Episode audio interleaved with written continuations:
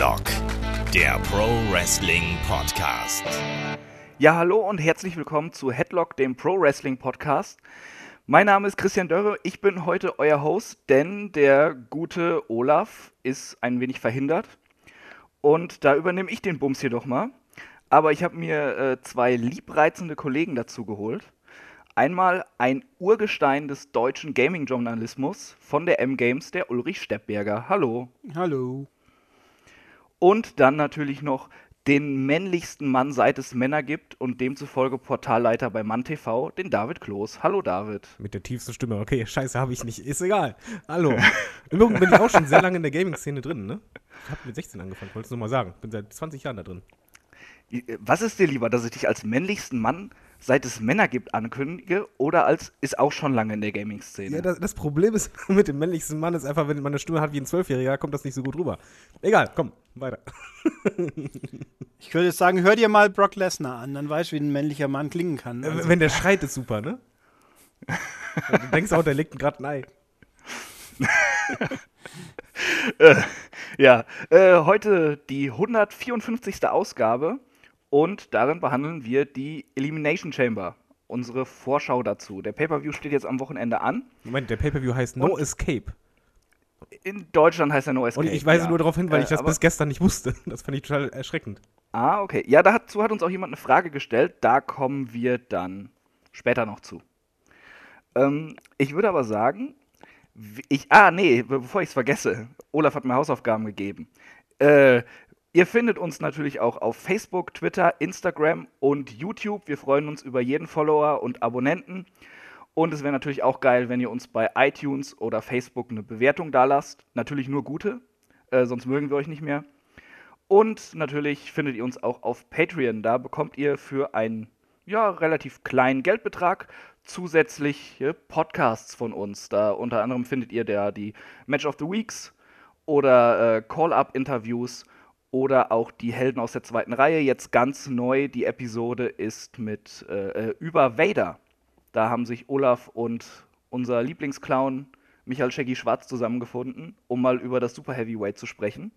Ist bestimmt super interessant. Ich bin noch nicht dazu gekommen, es zu hören. Ist ja eigentlich mal also fragt mich jetzt zu, bitte keiner von euch. Wir haben zu jedem Podcast da irgendwie so eine Bezeichnung, so bei Kai Lieblings-YouTuber und so weiter, nur bei Olaf nicht. Äh, da müssen wir uns was ausdenken. Uh, unser Lieblings-Grottenolm? Schneemann, natürlich Schneemann, liebe Leute. Ja, das, ist, das ist viel zu nett. Nein, ja. aber es passt perfekt. Was mit Goat? Er hat doch auch einen Vollbart, oder nicht? Seamus kleiner Bruder, kannst du natürlich sagen. Das trifft ja, ja auch gut, aber. Äh, ich sag immer Midget Seamus zu ihm. Das findet er nicht so lustig. Das ist, ja auch, das ist aber auch ist ja auch fies, fies, gemein und bösartig. Pfui. Wie wär's denn mal, wenn, wenn, die, wenn die Hörer einfach mal schreiben und irgendwie unter den Kommentaren oder so, wie man Olaf nennen sollte bei uns. Weil wir haben von äh, jedem äh, einen Titel, ja. nur bei Olaf nicht. Liebenswerte Nicknames für Olaf. Äh, das ist die Hausaufgabe an unsere Hörer, genau. Äh, außerdem noch, äh, die Hauptanlaufstelle für uns ist natürlich unsere Webseite headlock.de. Jetzt aber genug mit äh, der ganzen Werbung hier, denn wir wollen ja noch über die Elimination Chamber plaudern. Oder No Escape, lieber David. Ähm, Jetzt mal ganz ohne irgendwie in eine große Analyse oder so zu verfallen. Wie heiß seid ihr auf den Event? David. Ähm, semi-heiß, muss ich zustimmen, weil ich irgendwie. Normalerweise bin ich zu dem jetzigen Zeitpunkt total im äh, Vorwrestling-Fieber. Äh, vor, vor WrestleMania-Fieber und das bin ich momentan irgendwie nicht so wirklich. Und bei dem Event ist es auch so, da freue ich mich eigentlich nur auf eine Sache. Da, da ziemlich sogar. Aber ansonsten, hm, Vorfreude sieht ein bisschen anders aus bei mir. Okay. Ulrich, bist du da ein bisschen euphorischer? Nö. ähm, äh, also eigentlich, ich freue mich drauf, dass wieder ein Pay-Per-View da ist, weil ich jetzt dann doch ganz gerne alle paar Wochen, also vier Wochen ist ein guter Abstand so ungefähr. Sind es überhaupt vier Wochen? Ne, es sind gar keine vier, gell? es sind drei. Mm, Oder? Boah, da fragst du jetzt was. Ja, müsste man nachgucken. Egal, also auf jeden Fall an sich, äh, weil ich ja zwischen den Pay-Per-Views nicht ganz so viel schaue wie die meisten anderen hier wahrscheinlich, äh, kommt mir das immer ganz gut gelegen. Allerdings finde ich die Struktur dieses Pay-Per-Views ein bisschen ungünstig, weil mir einfach zu wenig Matches sind, äh, zu viel zu lang und auch mh, mm, ein Aspekt, wo wir nachher in einer Frage nochmal drauf kommen werden, der mir ein bisschen Sorgen macht bei den kommenden Pay-Per-Views auch und dem jetzigen Aber grundsätzlich äh, bin ich schon interessiert daran, sage ich jetzt mal so. Äh, enthusiasmiert bin ich weniger, aber ich schaue es mir natürlich gerne an und ich werde es auch wieder wie immer live mir geben oder wie fast immer, weil einfach dann ist man direkt dabei.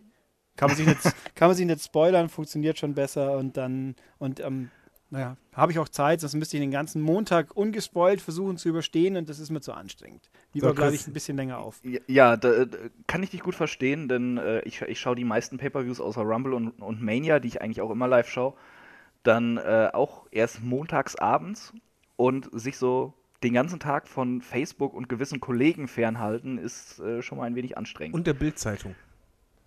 Ja, äh, da werfe ich sowieso keinen Blick drauf. Aber übrigens musst du Twitter, jetzt voll gegenhalten, ne? Du musst jetzt äh, die positive Stimmung verbreiten. Achso, ja, wow, äh, Elimination Chamber, also ich bin so unfassbar geil auf diesen Event. Nein, äh, äh, ich freue mich sehr auf das, äh, Auf das Frauenmatch. Auf das, Frau das, auf das Frauenmatch, natürlich. Da ist deine Lieblingswrestlerin dabei, wir wissen es doch. Äh, ja, ähm,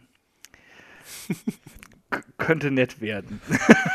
Nein, äh, ich freue mich sehr auf die Männer Elimination Chamber. Ähm, da ist, auch wenn wir ja wahrscheinlich alle wissen, wer gewinnt, äh, finde ich, ist da trotzdem ein bisschen Spannung drin und vor allem wird da ein gutes Match rausspringen. Und ja, aber vom Rest lasse ich mich einfach überraschen. Ich bin jetzt auch nicht sonderlich enthusiastisch, aber äh, ja, die meisten Chambers waren ja ziemlich knorke, von daher. Ey, ich sag mal, es gibt ja keinen Grund, negativ ranzugehen, aber es ist halt, dieser Hype fehlt. Also der, ich glaube, der ist einfach nicht da, oder? Jein. Also, er hat mir gefehlt bis zur letzten Raw-Ausgabe. Das Gauntlet-Match hat mich schon heiß gemacht, aber da kommen wir ja eh auch noch drauf. Nachher. Deshalb will ich das jetzt nicht weiter ausführen. Ähm, wie hat euch denn allgemein so der, der Aufbau zum Event gefallen? Äh, da könnt ihr dann vielleicht auch mal ausführen. Wie fandet ihr das Gauntlet-Match? War euch das zu viel oder zu kurz vorm Pay-Per-View? Denn ich habe da jetzt mittlerweile viele, ja, gemischte Meinungen gehört. Einige fanden es super, andere haben gesagt, das war halt ein langgezogener Kampf um die goldene Ananas. Ulrich, du bist schon mal so grummelig drauf bei, bei so Sachen. Nein, äh, Der? Brummbär. Ich bin, Ja. ich, ich, ich schaue ja die, die wöchentlichen Sendungen nicht in voller Länge an normalerweise. Das muss ich jetzt, das sage ich jetzt hier im Raum. Wer es noch nicht wusste, er weiß es jetzt und ist furchtbar erschüttert davon. Das kann gut sein.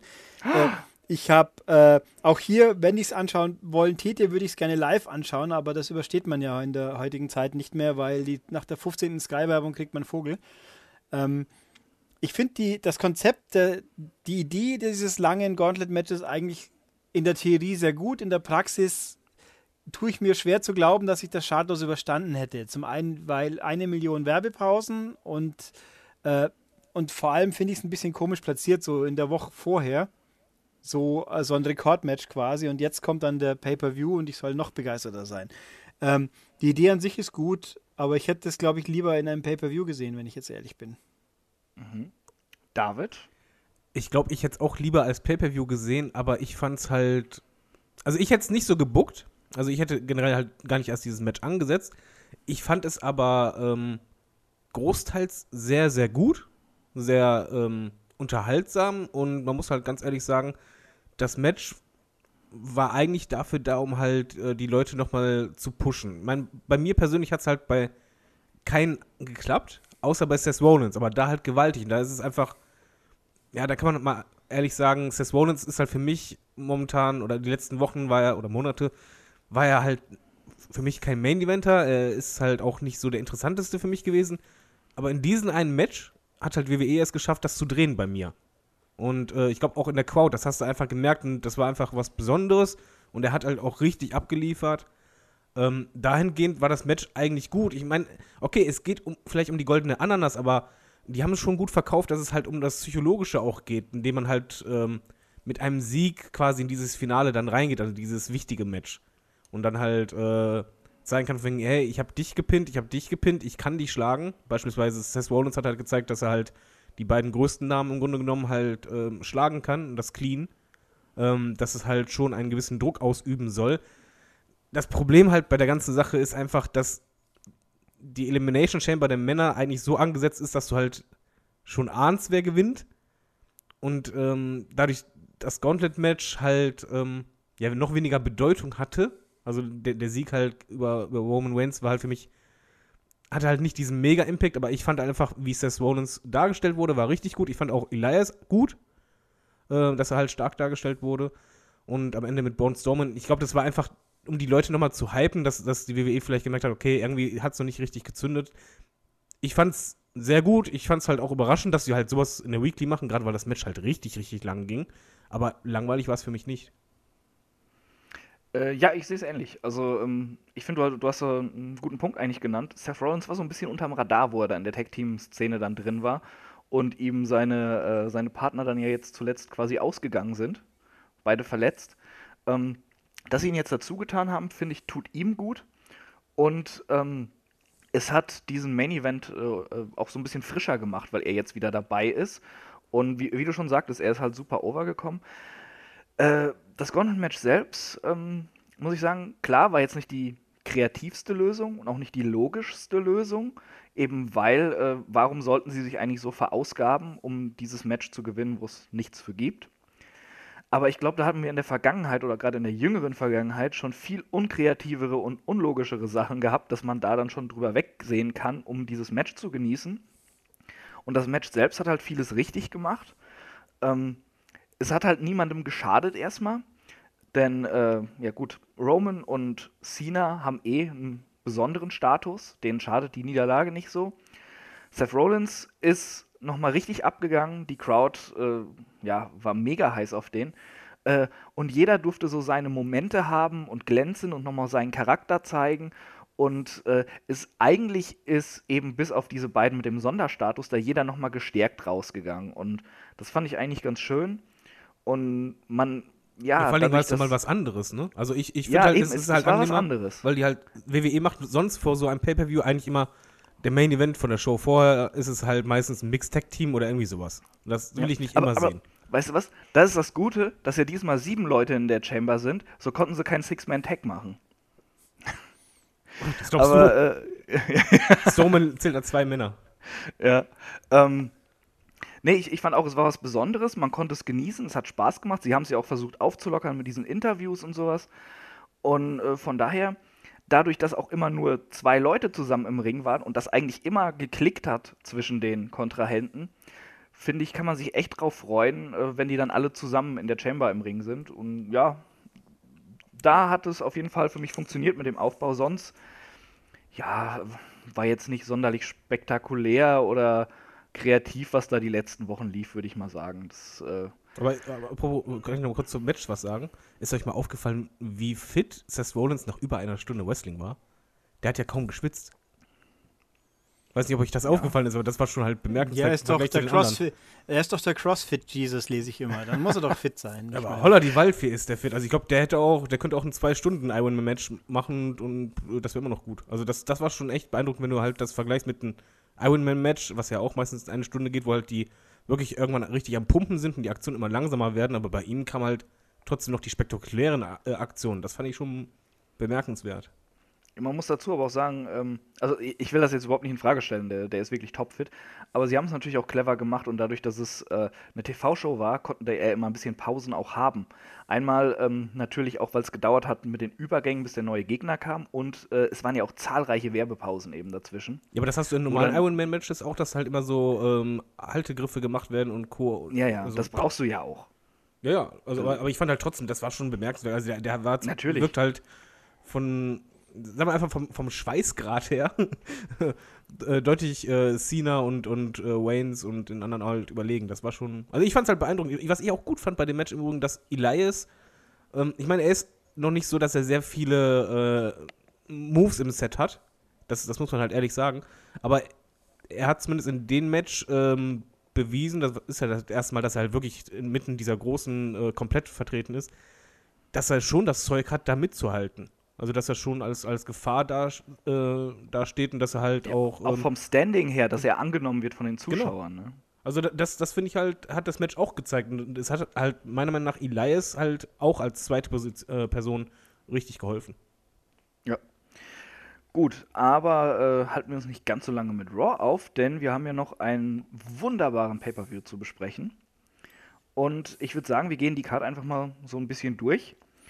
Äh, und fangen mit dem Match an, was gar nicht angekündigt wurde, aber von dem eigentlich jeder ausgeht, dass es noch auf der Karte landen wird, ob jetzt im Kickoff oder in der Hauptshow, nämlich äh, das Match um die Raw Tag Team Championship zwischen The Bar und Titus O'Neil und Apollo Crews. Na, ah, Apollo natürlich. Ah, stimmt.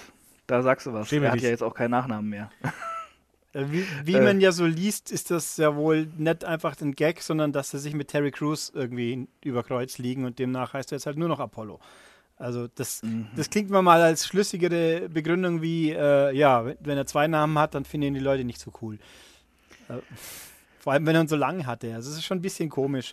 Aber es, also die, die These, nachdem ja Cruz auch selber irgendwas gesagt hat, ja, die Verhandlungen sind äh, im Sande verlaufen, äh, hat er doch getweetet irgendwie, dann ist schon offensichtlich, das wurde jetzt halt gemacht, weil Apollo Crews oder nicht mehr Crews, Apollo, jetzt äh, ist auch egal, ob er einen Nachname hat, so ungefähr. Und dann sparen wir uns das Geld. Passt schon. Ja. Gut. Äh, was sagt ihr denn zu dem Match? Hat das überhaupt was auf der Pay-Per-View-Card zu suchen, in euren Augen? Ulrich. Äh, äh, die Bar anzuschauen ist immer gut. Also so gesehen habe ich nichts dagegen. Ich meine, ob wir jetzt, ob es jetzt unbedingt gegen Titus Worldwide hätte sein müssen, ich weiß es nicht, eher nicht. Aber ich meine, es rennen ja auch noch genug andere Tag-Teams bei Raw rum, die man vielleicht, wie wäre es mit der Revival? Ja gut, ähm, wobei dann einer muss ja verlieren, das ist auch blöd, aber oder ja, oder man hätte einen Double Countdown oder irgendwas. Also Revival wäre mir persönlich schon lieber oder halt die, die zwei Nasenbären von Herrn Baylor oder irgendjemand, aber so als Kickoff-Match kann ich es mir gut vorstellen. In der Card wird es wohl nicht gebraucht, aber für Cesaro freut es mich, wenn er ein bisschen Zeit wieder kriegt und jemanden ein bisschen umhauen darf. Passt schon. Ja, ich sehe es auch so. Ich glaube, die, die mussten auch auf die Card geholt werden, weil ihnen ja jetzt quasi der Gegner weggebrochen ist mit Rollins und äh, Jason Jordan. Und ja, ich ich denke mal auch Revival und auch äh, den Bella Club will man momentan so ein bisschen schützen, dass sie nicht unbedingt gerade beim Pay-Per-View dann verlieren. Ergibt dann schon Sinn, dass sie jetzt gegen die beiden rangehen, aber es ist halt sehr unkreativ aufgezogen mit diesem, sie gewinnen in der TV-Show vorm Pay-Per-View und bekommen dadurch ein Titelmatch, obwohl sie die Champions schon geschlagen haben. Das, das ist halt so 0815. Oder was sagst du, David? Ja, mich stört eher, dass halt das Gefühl schon 10.000 Mal war, zuletzt, weil die halt immer wieder aufeinander trafen. Und es ist halt, ja, es ist einfach wirklich der falsche Gegner. Also bei The Revival, ehrlich gesagt, gut, da sehe ich auch kein Problem drin, weil es sind ja Heels, die hätten genauso gut machen können, dass die halt sich disqualifizieren lassen und dadurch halt keiner gewinnt oder keine Niederlage einsteckt, halt richtig, die wehtut. Es wäre besser gewesen. Ähm, Ich finde es halt gut, dass Cesaro und Sheamus auf der Karte sind, aber es ist halt einfach der falsche Gegner und es ist halt. Das ist so eine Standardkonstellation, wo ich sage, ja, die kannst du einmal bei War bringen oder zweimal, okay, aber das ist halt nichts von Bedeutung. Außer es ist ein Titelmatch, ist offenbar, aber Ja, aber glaubt halt wirklich ernsthaft jemand, dass die den Titel verlieren? Und falls ja, wäre das halt einfach nur eine Schmach gegenüber der Leistung, die sie halt abliefern. Das, das, da kannst kein, da kannst du nicht gewinnen. nein, es, es schreit einen an und sagt, ich bin ein Pre-Show-Match. So kann man es, glaube ich, ganz gut zusammenfassen. Ja. Ich, ich denke auch. Also, wenn es auf die Hauptcard kommt, wird es irgendwie so ein ganz kurzes Ding werden, wo The Bar gewinnt und äh, in der Pre-Show werden sie vielleicht ja, ihre 15 Minuten bekommen. Man muss ja diese Stunde auch irgendwie füllen. Sonst muss man mal wieder irgendwie ein Six-Man Cruiserweight Tag, äh, äh, Tag Team Match da äh, draufschmeißen. Was ja Aber- aktuell keinen Sinn macht. ja, eben. Die haben ein bisschen was anderes zu tun gerade. Ich wollte nämlich gerade fragen, schaut ihr momentan Tour 5 Live? Das soll ja momentan echt wieder richtig gut sein. Ich habe reingeschnuppert und es war dieses Turnierformat und die neu reingeworfenen Leute, wobei mir nicht ganz klar ist, wer jetzt wirklich dauerhaft dazu sein kommen soll und wer jetzt nur quasi als Gast. Also Roderick Strong erwähnen sie ja dauernd NXT Superstar, ob der jetzt dauerhaft drin ist, wohingegen Mark Andrews ist wohl scheinbar dauerhaft jetzt im Roster und auch Buddy Murphy ist jetzt plötzlich gibt es auch noch, was man ja kaum glauben mag. Äh, das hat sich schon, das, das taugt schon. Mal gucken, wie, ob sie es weiterziehen können. Das, äh, das Gerücht ist ja, dass jetzt äh, Triple H die Show alleine verantworten darf. Und äh, Drake Maverick, den ich aktiv nie gesehen habe, aber wohl gehört habe, dass der äh, als Präsenz gut ist, ja, der macht es auch ordentlich. Also nichts dagegen. Es macht einen guten Eindruck. Mal schauen, ob sie es halten können, wenn sie dann in der Pre-Show von WrestleMania den Titel auskämpfen werden. Ja, das, Das ist ja schon wird- traurig, wird oder? wahrscheinlich so kommen. Ja, ja, eigentlich schon. Es war auch letztes Jahr traurig. Neville gegen Ares war halt ein cooles Match und auch zwei, zwei coole Leute und dann in der Pre-Show eben. Wobei, Ja. wobei das natürlich sehr cool wäre, wenn jetzt der Magier Triple H äh, die Versöhnung mit Neville doch noch wieder schaffen täte und dann irgendwie Neville bei WrestleMania plötzlich auftaucht zum Beispiel und dann sagen wir alle, oh geil. Ich meine, wenn man die Hall of Fame so bestücken kann, dann kriegt man Neville auch wieder glücklich. Also warum nicht? Jetzt mach mir hier keine falschen Hoffnungen. Nee, ich, ich sag mal, es würde keinen Sinn machen. Das kannst du nicht in der Konstellation machen, dass du ein Turnier hast und dann das Finale und dann kommt noch ein Dritter dazu. Das geht nicht. Nee, ich meine ja hinterher, nachdem dann der Titel so. und dann kommt der halt rein und haut dem einmal irgendwie über die Rübe, wie es halt so üblich ist, weil ist ja Heel. Du meinst, da überrascht er ihn, nachdem er über die 50 Meter lange Rampe runtergelaufen ist. Ja, er kann ja unterm Ring raus äh, rocketen oder irgendwie Red Naja, Arrow. Aber David, was heißt, das kann man nicht machen? Ich glaube, bei WrestleMania ist, ist gerade sowas dann auch möglich, dass da dann jemand rauskommt und sagt, es ist übrigens ein Triple Threat, da hat noch jemand eine Chance auf den Titel verdient. Ja, aber das macht, macht WWE nie. Das hat WWE WWE noch nie gemacht beim Turnier, dass die halt beim Finale, wenn halt wirklich die Kontrahenten das verdient haben, jemanden noch reinwerfen zusätzlich, der es halt nicht verdient hat. Was sie halt eher machen können, ist halt, dass jemand äh, kurz vorm Finale äh, verletzt wird backstage und dann nimmt einer Ah, einen da- Platz da- an. Aber ich, ich glaube, da kommt es dann nicht so drauf an. Denn äh, wa- wa- was heißt, dass er es dann nicht verdient hat? Ich glaube, im Auge, äh, in, den Augen der Fans hat er es ja sowieso verdient, um den, diesen Titel anzutreten. Deshalb Ja, wird es da jetzt keinen Backlash geben oder so. Und WrestleMania geht ja auch immer so ein bisschen um äh, darum, so einen Moment zu kreieren dann eben. Dass, dass dann noch was dazu gebuckt wird. Letztes Jahr hatten wir ja auch, dass, dass dann auf einmal die Hardys noch dazu kamen. Das war natürlich, klar, andere Voraussetzungen, weil kein Turnier, aber die anderen haben sich ihren Title-Shot ja auch verdient. Also ich, ich fände es gut, aber ich äh, denke an meine Worte, WWE bei Turnieren, hm. Na, gucken wir mal. Hm? Kommen wir doch zum nächsten Match. Bray Wyatt gegen Matt Hardy. Super Überleitung, danke.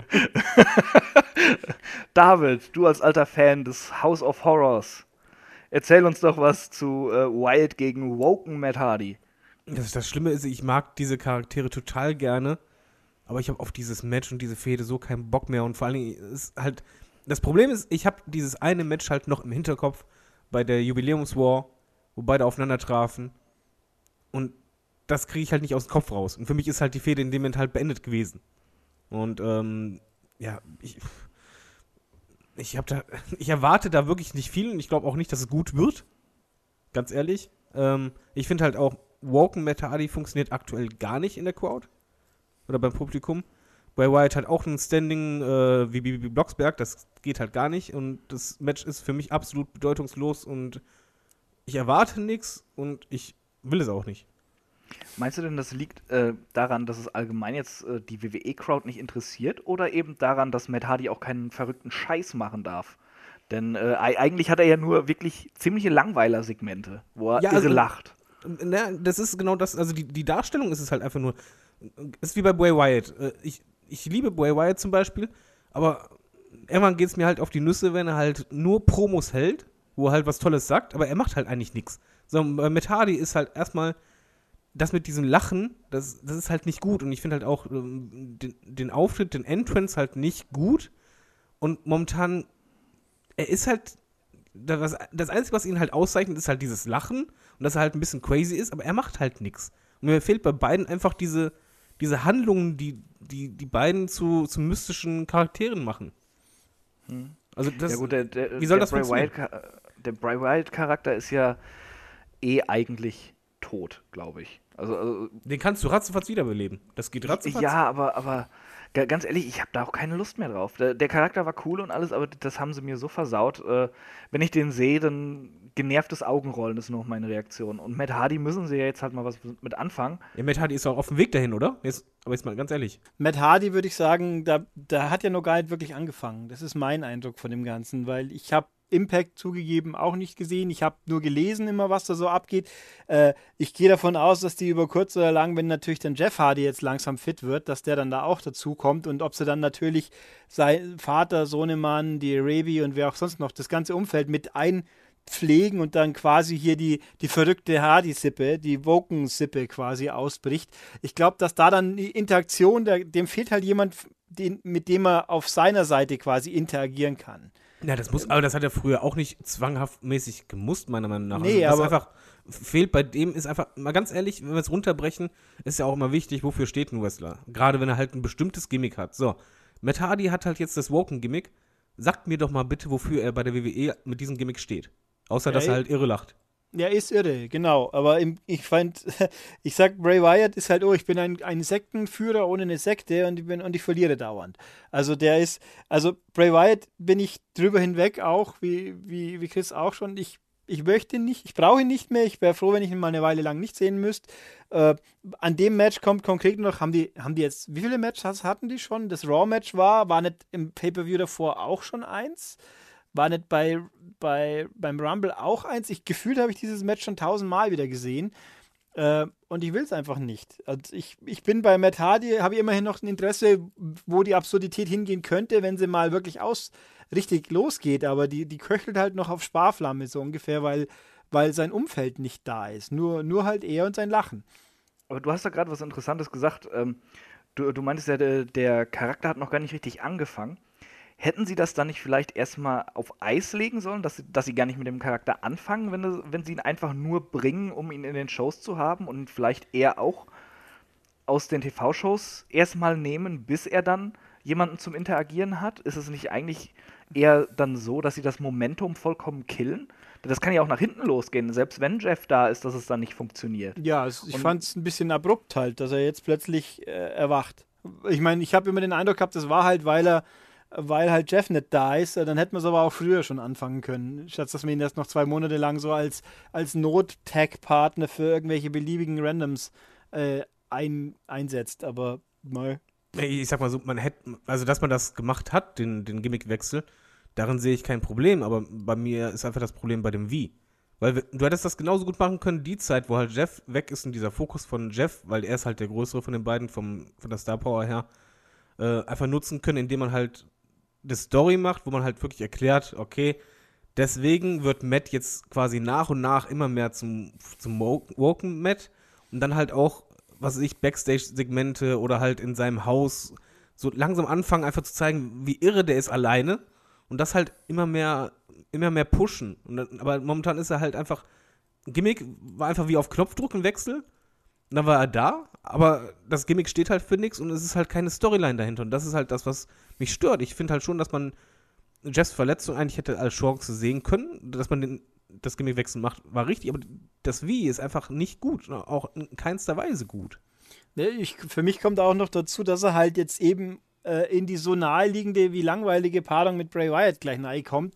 Die zwei, die zwei irren Leute gegeneinander. Da fehlt einfach, die, die sich in, insofern natürlich ähneln, was ja auch der Aufhänger ist, aber es langweilt halt. Da fehlt ein bisschen der Kontrast. Ich weiß nicht, ob ein Woken Matt gegen einen relativ normalen Wrestler, der dadurch dann wirklich quasi äh, verwirrt, geschockt, irgendwas wird, ob das nicht ein bisschen mehr Pfiff, sag ich jetzt mal wenigstens hätte, weil oh, schon. Bray, Wyatt ist, ist ja ein, ein Sektenkultführer, der das seltsame eh gewohnt ist, der sagt einfach, pff, ja, da spinnt jetzt halt nur einer. Ne? Und Ja, wo- wobei, äh, Bray White ist ja eigentlich, äh, meiner Meinung nach, der richtige Gegner, aber das ist eher so ein Gegner wie, wie, wie damals umgekehrte Undertaker war für Bray White, als der reinkam, wo man denkt so, irgendwann müssen diese beiden aufeinandertreffen.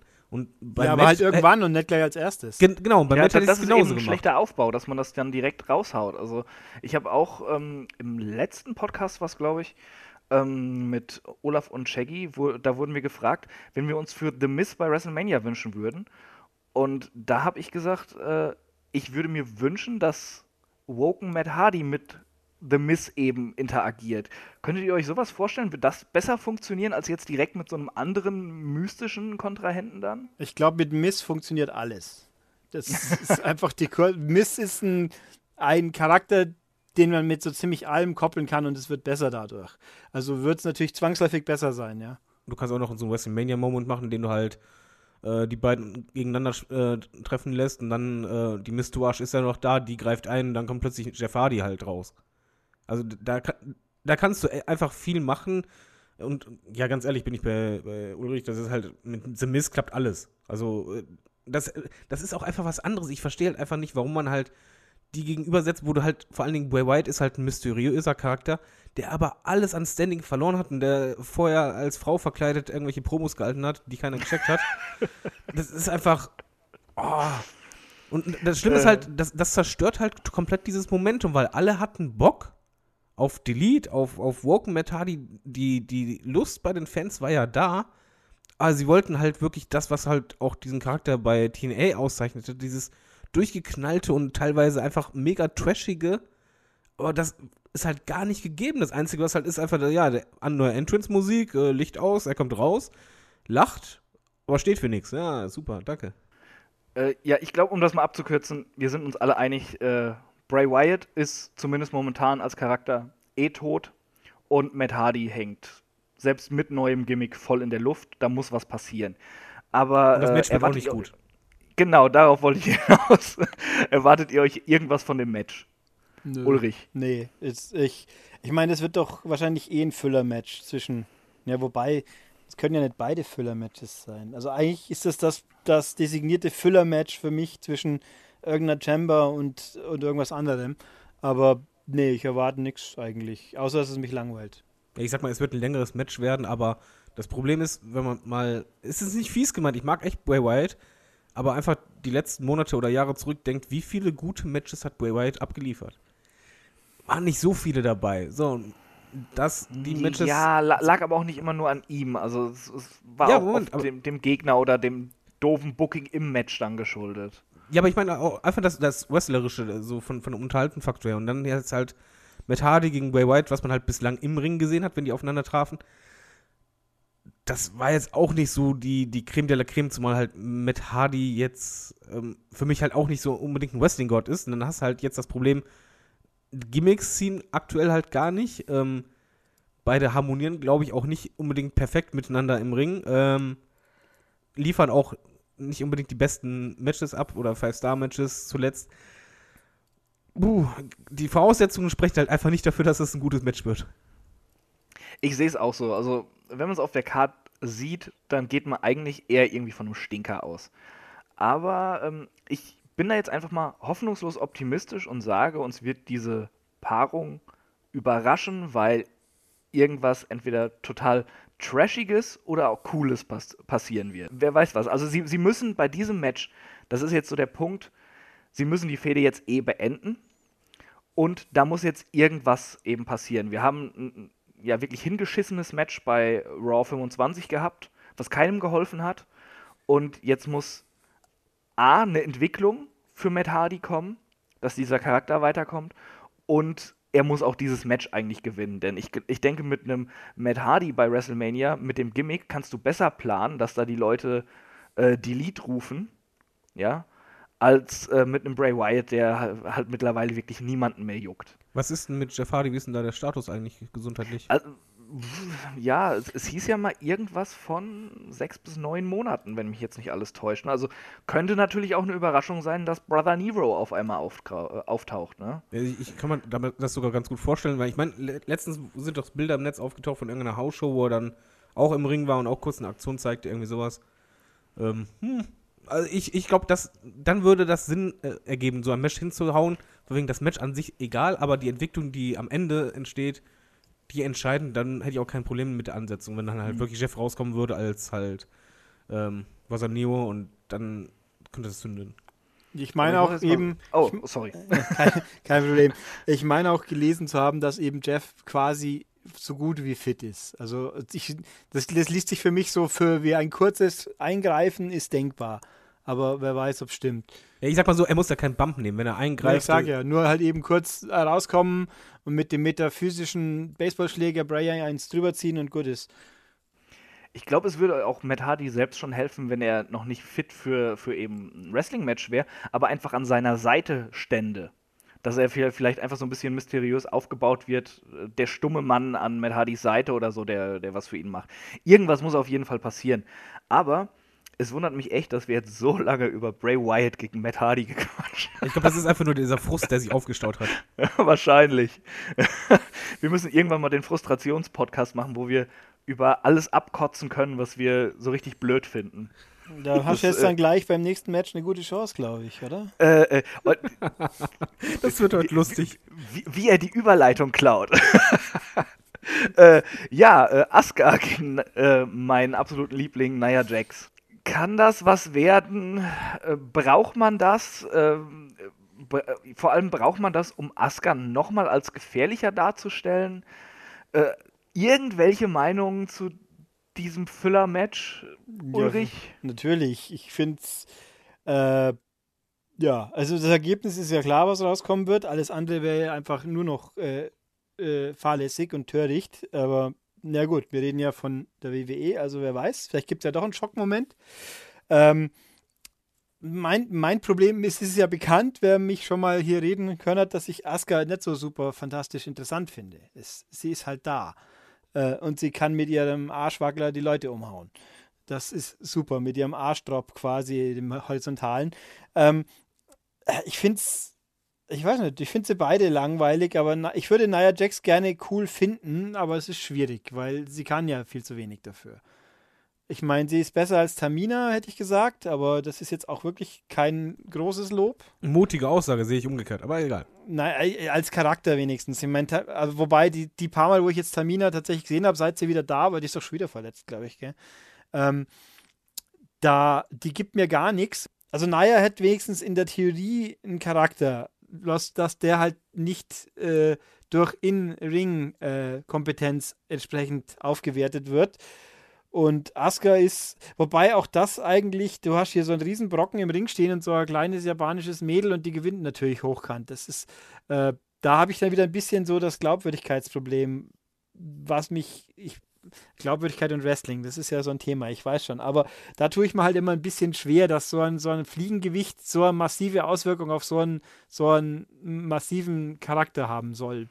Also, also was man dazu sagen muss, das habe ich gerade ganz vergessen. Sollte Nia Jax gewinnen, kommt sie ja äh, hinzu zu dem äh, Raw Women's Championship Match bei WrestleMania. Seht ihr da eine Überraschung dann? Also, also bei Ulrich habe ich, glaube ich, Nein rausgehört, oder? Nee, dann, nee, dann erwarte ich keine Überraschung. Vergiss es. Äh, David, nee, du nee, vielleicht? Also eine Überraschung würde gar keinen Sinn machen. Sorry, du hast Asuka, wo gefühlt ähm, es so aufgebaut wurde, dass sie jetzt seit äh, 34 Jahren ungeschlagen ist. Da kannst du halt nicht in so einem B-Pay-Per-View äh, sie dann äh, eine Niederlage einstecken lassen. Das geht nicht. Also das ist einfach eine, eine Streak für einen besonderen Moment. Das muss auf der großen Bühne sein. Deswegen ist es absolut irrelevant. Was ich auch nicht verstehe, erst einmal zwei Dinge. Asuka, ich, ich finde zum Beispiel Asuka super im Ring. Ich kann mit der echt was anfangen. Ähm, aber ich verstehe die WWE nicht, wie die den Fehler machen kann, äh, sie vorher immer eine Promo halten zu lassen jetzt. Also ich, ich finde halt, Promos gehen halt bei Asuka gar nicht. Da machst du es halt einfach wie bei Botchamania, you talk too much lass sie nicht reden. Sie braucht auch nicht reden. Aska braucht nicht reden, die, die hat, lässt Taten sprechen mit den Blicken, die macht das mit den Augen so stark. Ähm, lass die nicht reden. Das, das macht bei mir immer ganz viel kaputt von ihrem Charakter. Und bei Nia Jax peile ich halt einfach nicht. Erstmal, ich kann mit ihr nicht viel anfangen. Ich finde halt einfach, sie ist im Ring einfach viel zu limitiert für mich und ist halt groß und breit, aber für mich halt nicht stark. Ähm, aber wenn ich doch schon so einen Charakter habe, dann hau ich den doch in die Shamebar rein. Als Gefahr. Und ich verstehe halt nicht, warum man dieses Match so ansetzt. Es macht für mich halt keinen Sinn. Also ich finde, dass die Chamber nicht profitieren würde, wenn man einen, einen so einen Fremdkörper steckt. Der wird meiner Meinung nach alle anderen mit runterziehen. Ja, sehe ich auch. Also sehe ich auch so. Ja. Zumindest mal, mal gucken, wie es abläuft. Aber es wäre halt ein bisschen, ich finde, dass äh, bei den Männern ist ja auch nicht der Unterschied so. Natürlich hat du hast Strowman, hallo? Ja, aber, aber da ist kein, kein Rey Mysterio mit drin, sage ich jetzt mal, im, im Vergleich. Aber wenn ich eine Alexa Bliss neben den Nia Jax stelle, dann, dann kann ich halt einfach nicht so ganz glauben, dass die auch nur Überlebenschance hat, so ungefähr. Ja, aber jetzt hast du Vor zum Beispiel in der, in der Chamber, Moment, du hast in der Chamber aber jetzt halt zwei Wrestlerinnen, wo ich halt später zukomme, die ja nichts zu suchen haben. Das äh, mag sein, aber sie passen von der Statur her besser rein, was mich hoffen lässt, dass sie vielleicht doch ein bisschen was. Ja, aber wir haben früher so viele Männer-Chambers gehabt, äh, wo es halt auch war, dass halt ein Kane drin war und ein Undertaker und auch ganz klein und ein Mysterio zeitgleich und trotzdem hat das gezündet. Also ich sehe halt kein Problem damit, einen Big Man oder hier halt einen Big Woman äh, reinzusetzen. Ich sehe halt einfach ein Problem da drin, Asuka gegen Nia Jax kämpfen zu lassen, weil es einfach in dem Moment Nia Jax nicht David. helfen wird. Ich glaube, das Problem ist gar nicht, dass eine Big Woman in dem Elimination Chamber Match wäre. Ich glaube, das Problem wäre eher, dass man dann zu viele Stümper oder grüne Leute da drin hätte. Wenn, wenn man jetzt Mandy Rose, Sonja Devil und Nia Jax da hätte. Und, und Alexa ist jetzt auch nicht die begnadetste Wrestlerin. äh, das könnte böse werden. Und so kann man halt vieles abfangen, indem man Alexa hat, die ordentlich ist, sagen wir es mal so. Und Bailey, Mickey James und Sasha Banks zusammen können was. Also ich glaube, die Aufteilung, wie sie es jetzt gemacht haben für die Card, ist schon gut. Gerade auch, da sie Nia Jax immer wieder als Bedrohung verkaufen und sie auch immer wieder aufbauen und sie auch diese Reaktion von den Zuschauern bekommt. Deshalb ist das schon ähm, dieser letzte, diese letzte Hürde, die Asuka gehen muss vor WrestleMania. Das finde ich da schon sinnvoll, dass sie es machen. Dass, dass Nia Jax grauenhaft im Ring ist, darüber brauchen wir ja nicht Ja, aber äh, diskutieren. das Problem ist mal zusätzlich, du hast halt jemanden, den du halt pushen möchtest von der Darstellung her. Am Ende zählt halt ähm, ja, Sieg oder Niederlage. Du, du wirst nicht mega im Kopf haben, dass sie halt Asuka die ganze Zeit dominiert hat und am Ende halt doch verloren hat. Und die Ansetzung, selbst ein Mark wird nicht davon ausgehen, dass Nia Jax gewinnt, weil es einfach, die Streak ist viel zu groß. Naja, wobei, ja, wobei da ich ich ja nicht so bei, bei Asuka schon alleine das Roaster-Debüt äh, mein Problem mit hat, also mein Problem in Anführungszeichen, dass sie da Emma zwei Matches lang viel zu viel gegeben haben. Ich meine, ich, ich mochte Emma, ich bin sehr traurig, dass sie nicht mehr da ist. Und ich habe es ihr gegönnt, dass sie das zeigen durfte, bevor sie es rausgeschmissen haben, so ungefähr. Aber, aber eine Asuka, die debütiert als die super, super übermächtige Queen aus NXT und dann zehn Minuten braucht, um eine Emma wegzuräumen, die vorher gar nichts gemacht hat, außer zu nörgeln, dass sie nie drankommt. Ja, aber Emma war Das- ja mitten im Push drin, also das war schon okay. Ja, ja aber ja, was Na war, da ja. war doch kein Push, die hatte doch Das gar nichts. Push, nee. Das war eine große, es war eigentlich total faszinierend, in Anführungszeichen, überraschend, dass er da was, dass er eben was durfte, richtig gegen Asuka, und dann ausgerechnet gegen Asuka. Aber die ist dafür rausgegangen, als, hör, die ist jetzt doch nicht so übermächtig eigentlich, wenn sie schon gegen Emma so ein Problem hat. Und dann kann ich schon glauben, dass er eben, und dann eben die die Ja, physischen Unterschiede zu, zu Nia Jax, Talent und Wucht hin und her. Nia Jax ist viermal so viel, wenn die sich auf die draufhockt, ist sie platt. Fertig. Ja, aber Asuka hatte auch bei NXT in den Matches Probleme, die haben auch lange gedauert und am Ende geht es halt darum, wie Ja, gesagt, aber Sieg oder Niederlage. Und Aber jetzt halt ganz ehrlich, was, was soll dieses Match bringen? Wen soll das helfen? Ist Niemand, Asuka okay? die wird halt die, die Hürde übernehmen. Naja, Jax kassiert eine Niederlage gegen eine äh, kleinere Frau, die sie halt äh, doch nicht bezwingen konnte. Und der Fokus liegt auch nicht wirklich auf diesem Match. Also ich habe jetzt nicht das Gefühl, dass die äh, Crowd auf dieses Match äh, gallig ist wie sonst was. Nee, das wird ein, also die Frage ist, welches Füller, äh, wenn sie zwei Füller-Matches hintereinander bringen, ja, kann man ja auch mal. Haben wir, beim Rumble war ja gefühlt zwischen den Rumbles auch mehr wie ein Füller-Match. Also ich denke erst, dass die zwei halt einfach als Puffer drin sind, damit sie ein paar Videoclips unterbringen und dann halt die, die Chamber mal sauber machen, bevor die Männer dann reingehen. Wir sollten uns allerdings auch nicht vertun, es sind so wenige Matches auf der Card, weil eben allein die, die Chambers schon lange gehen werden. Das wird kein Da, Mini-Filler-Match. da, da, deshalb denke ich auch, Hm. äh, die WWE denkt sich bei diesen Ansetzungen ein bisschen was. Und jetzt, wo, wo eben auch ähm, dieses, wenn sie gewinnt, kommt sie ins Titelmatch, da kann auch was passieren, dass da ir irgendetwas kommt. Ich will jetzt nicht sagen, dass Nia Jax das Ding gewinnt durch einen Eingriff oder sowas. Ja, aber sie muss ja, damit Aber- sie überhaupt reinkommt mit der Ja, Stipulation. ja, aber pass doch mal auf. Es kann ja aber auch sein, du hast ja die ganze Zeit diesen schwelenden Konflikt zwischen Alexa Bliss und Nia Jax. Also, dass da irgendwie eine Konfrontation kommen muss, ist eigentlich unausweichlich. Wenn da Alexa Bliss ihrer Freundin den Sieg kostet, weil sie nicht gegen sie antreten will bei WrestleMania, ja, dann hast du natürlich noch einen Schritt weiter. Und sollte Alexa Bliss ihren Titel verlieren in der Chamber, was ich jetzt nicht unbedingt für unwahrscheinlich halte, äh, dann äh, hast du natürlich auch noch ein weiteres Damenmatch, was auch eine echte Feder hat dann. Die beiden ehemals äh, äh, besten Und Freundinnen. in die Kickoff-Show kommt. Ja, ja aber, aber das ist trotzdem natürlich, dann es- ein Match mit einer Story. Natürlich, Und es wäre deshalb, Story, also, äh, wir sollten das jetzt nicht einfach abhaken, dass das ein, ein Filler-Match ist. Das wird nicht gut. Das wird ein Äh, langes ich Filler-Match halt von mir Ja, aus. aber, Aber, es, es ist irgendein. Es ist in gewisser Weise auch ein Katalysator für die WrestleMania-Story. Und dass wir mehrere Frauen-Matches haben werden, ich denke mal, äh, ja, das weiß wohl jeder von uns. Aber bevor wir jetzt zum, äh, zu der Frauen-Chamber kommen, äh, Ronda Rousey wird ihren Vertrag unterschreiben, wurde angekündigt. Beim Pay-Per-View. Da ähm, geht auch wieder einiges an Zeit drauf. Erwartet ihr da irgendwas oder freut ihr euch sogar drauf? Äh, findet ihr das gut, dass das bei einem Pay-Per-View stattfindet und nicht bei einer, bei einer Weekly? Äh, habt, ihr überhaupt, ja, habt ihr überhaupt Bock auf Rousey in der WWE? Wäre jetzt meine Frage. Äh, Ulrich, du hast gerade so viel geredet, David.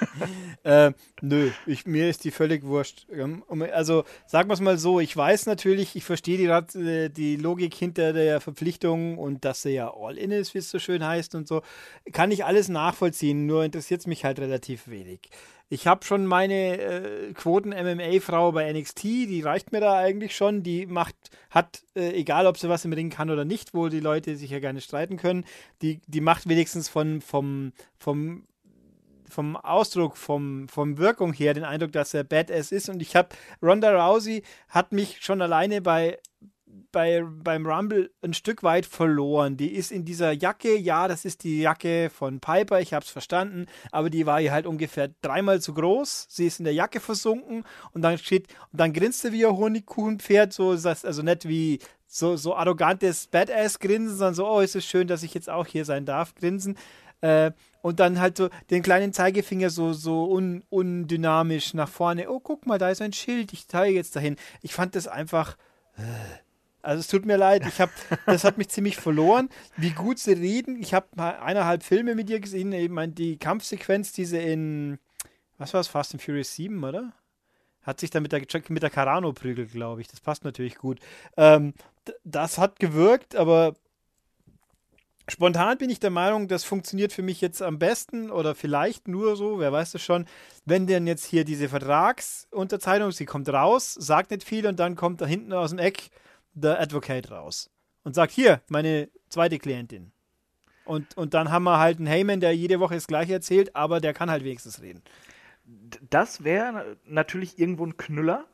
Äh, äh ich habe da eine ganz andere Idee noch, aber äh, David, erstmal du zu dem Thema. Ich freue mich mega auf Wanda bei der WWE. Ich muss zugeben, beim World Rumble, haben wir beim Podcast halt auch gesagt, ähm, hat mich absolut nicht überzeugt. Ich fand den Auftritt schrecklich. Äh, ich kann es aber nachvollziehen, weil es war einfach, da haben sie einfach, glaube ich, die Gefühle ein bisschen überwältigt und sie war halt auch, glaube ich, sehr nervös. Äh, mir ging es halt auf den Keks, dass sie halt äh, dreimal dieselbe Pose macht, schönen Finger hin, dann das Kinn heben. Und ja, auch die, das Outfit hat mich gestört. Ähm, dass es halt keine Message gab dabei, hat mich gestört. Aber jetzt mal davon ab, Wanda ist halt, erstmal bei MMA, äh, MMA war die halt richtig geil. Also, ähm, die war zu Recht der UFC-Champion. Ähm, die hat's sportlich richtig, richtig drauf. Äh, es gibt jetzt von der WWE halt bei YouTube auch Videos äh, von ihr, wo halt immer wieder kurz, zwar mit Filter, aber du kannst es halt gut erkennen, auch äh, Trainingssequenzen zu sehen sind von ihr und zwar nicht nur MMA-Trainingssequenzen, sondern halt auch Wrestling-Moves und das sind viele Moves.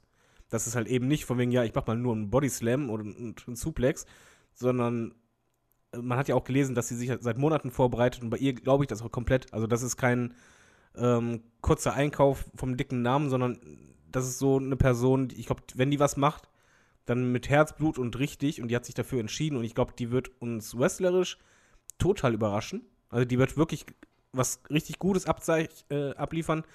Sie wird wahrscheinlich anfangs nervös sein und so weiter. Bei der Vertragsunterzeichnung erwarte ich, dass die sehr, sehr lang geht und ähm, dass halt äh, es da zum Konflikt äh, mit Stephanie McMahon kommen wird und da halt die Storyline eingeleitet wird, die halt zum WrestleMania Mixed Match wahrscheinlich äh, führt bei WrestleMania. Ähm, worauf ich keine Lust habe, weil ich eigentlich äh, kein Fan von sowas bin, sondern halt eigentlich mir wünschen würde, dass Wanda, wenn die ihr erstes Match macht, ein Single-Match hat, aber es wird meiner Meinung nach zum Mixed äh, Tag Team Match kommen mit Steph auf der einen Seite und Wanda auf der anderen wahrscheinlich oder so. Die Frage ist dann ganz kurz reingegrätscht, wer wird dann ihr Partner? Ähm, ich denke mal, sie werden versuchen, The Rock zu kriegen. Wenn das nicht äh, klappt, dann, dann werden sie halt äh, einen, einen, dickeren Namen vom Roster nehmen oder einen Seth Rollins oder so, sowas. Also sowas kann ich mir halt vorstellen. Ich glaube halt, Wanda wird wirklich abliefern, wenn die erstmal ihre Nervosität abgelegt hat. Ich glaube, am Mick wird die auch vernünftig sein, nur halt, man muss halt ehrlich sagen, als MMA-Kämpfer bist du halt gewohnt zu kämpfen äh, du hältst auch deine Interviews, aber du bist halt nicht gewohnt, einen Charakter darzustellen, zu Schauspielern. Und dieses Schauspielern, da muss man halt einfach mal ja. äh, auf, auf, die Bremse treten und einfach nicht zu viel erwarten, weil das muss man erstmal lernen. Das kommt nach ich, und nach. Ich glaube, da, da, müssen wir sowieso einfach mal abwarten. Da sollten wir uns jetzt nicht einfach äh, äh, so verzetteln. Bleiben wir doch eher mal äh, bei dem, was, was da passieren wird. Also ich, ich finde, die beiden haben gute Ideen. Äh, das mit Heyman gefällt mir persönlich richtig gut. Deine Idee, David, äh, ich halte es für nicht unwahrscheinlich, aber äh, ich glaube irgendwie nicht, dass sie The Rock kriegen. Stephanie im Ring ist auch so eine Sache. Dann hat man auch äh, WrestleMania 31, wo die, diese Konfrontation war. Das ist jetzt auch schon dann wieder drei Jahre her. Äh, das ist ja jetzt nicht, dass da in, irgendwie was, was geschwelt hat, irgendwie so eine Rivalität. Also das, das fände ich ziemlich lame und äh, auch Rollins als Partner dann wieder gegen Triple H nach letztem Jahr. Ich weiß nicht, das, das ähm, Aber du kennst also ich würde der. WWE zutrauen, aber Ich, ich, sag, ich sag mal einfach mal so, du musst mal bedenken, das ist ja Money, was, was Wanda ist für die WWE. Äh, wenn WWE Money sieht, packt sie in der Regel meistens äh, zum Beispiel in Triple H rein oder halt generell die McMahon-Family, um das Ganze Na zu pushen. ja. Und das Äh, sehe ich halt sehr als. Triple H hat kein, kein WrestleMania-Match bislang und er möchte, oder er ist meistens auf der der, Karte der drauf. wird aber auch noch eins kriegen.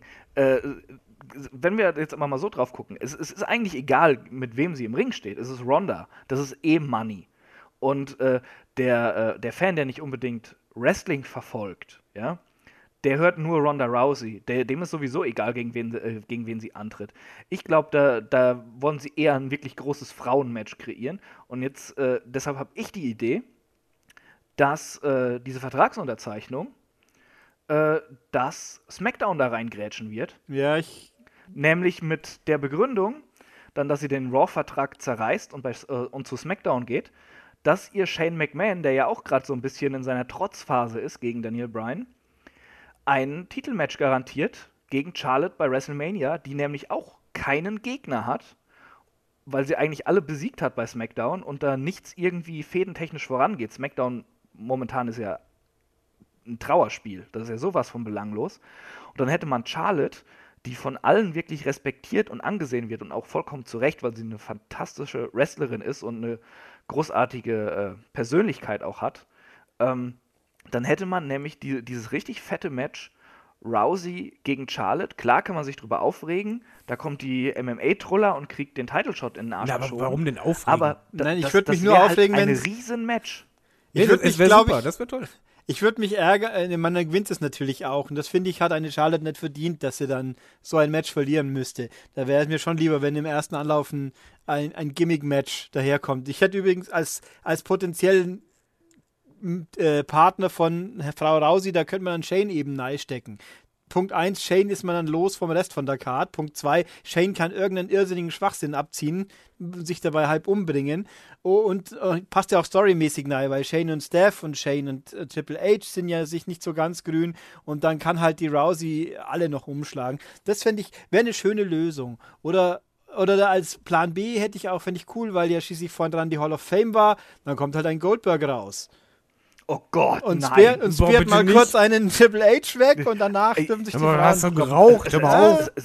Sag mal, Ulrich, jetzt machst du äh, einem, einem da Hoffnung mit, mit Bro Brother Nero und was nicht allem und jetzt kommst du mit Goldberg, du, du Ja, wenn wir schon so ein, Gefühle hier. Nein, wenn man schon so ein, so ein Trash-Match für die MMA-Troller abliefern kann, dann kann man auch gleich den zweitgrößten Ja, Mainstream-Star also, nach The mal- Rock reinstecken. Moment, Moment, also Aber- erstmal ist das äh, nicht böse gemeint, aber das ist keine Troller, das ist Wanda und das ist Ja, einfach ich ein weiß. richtig, richtig dicker Name und Ich weiß, die, aber du kannst halt bei trotzdem- ihr kein Match abliefern, wo, wo sie halt standardmäßig wie ein Sternchen behandelt wird, sondern die WWE, WWE wird hier was ganz anderes machen, weil einfach das eben nicht so ein Standard-Promi ist, der halt mal ein, zwei Wochen trainiert hat oder so, sondern die bereitet sich extrem lange schon drauf vor, auf Das mag Auftritt. schon sein, aber wir wissen nicht, was sie kann und ich würde sie nicht im ersten. Also, wenn mir dann magische Leben, die ist so toll und talentiert wie jetzt eine Sascha Banks oder, oder, weiß, oder eine Charlotte eben, aber sonst würde ich nicht eine, ausgerechnet eine Charlotte im ersten Match schlachten.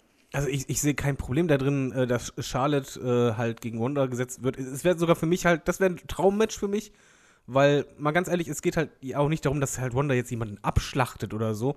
Ähm, sie wird höchstwahrscheinlich ihr erstes Match gewinnen, aber das ist halt einfach.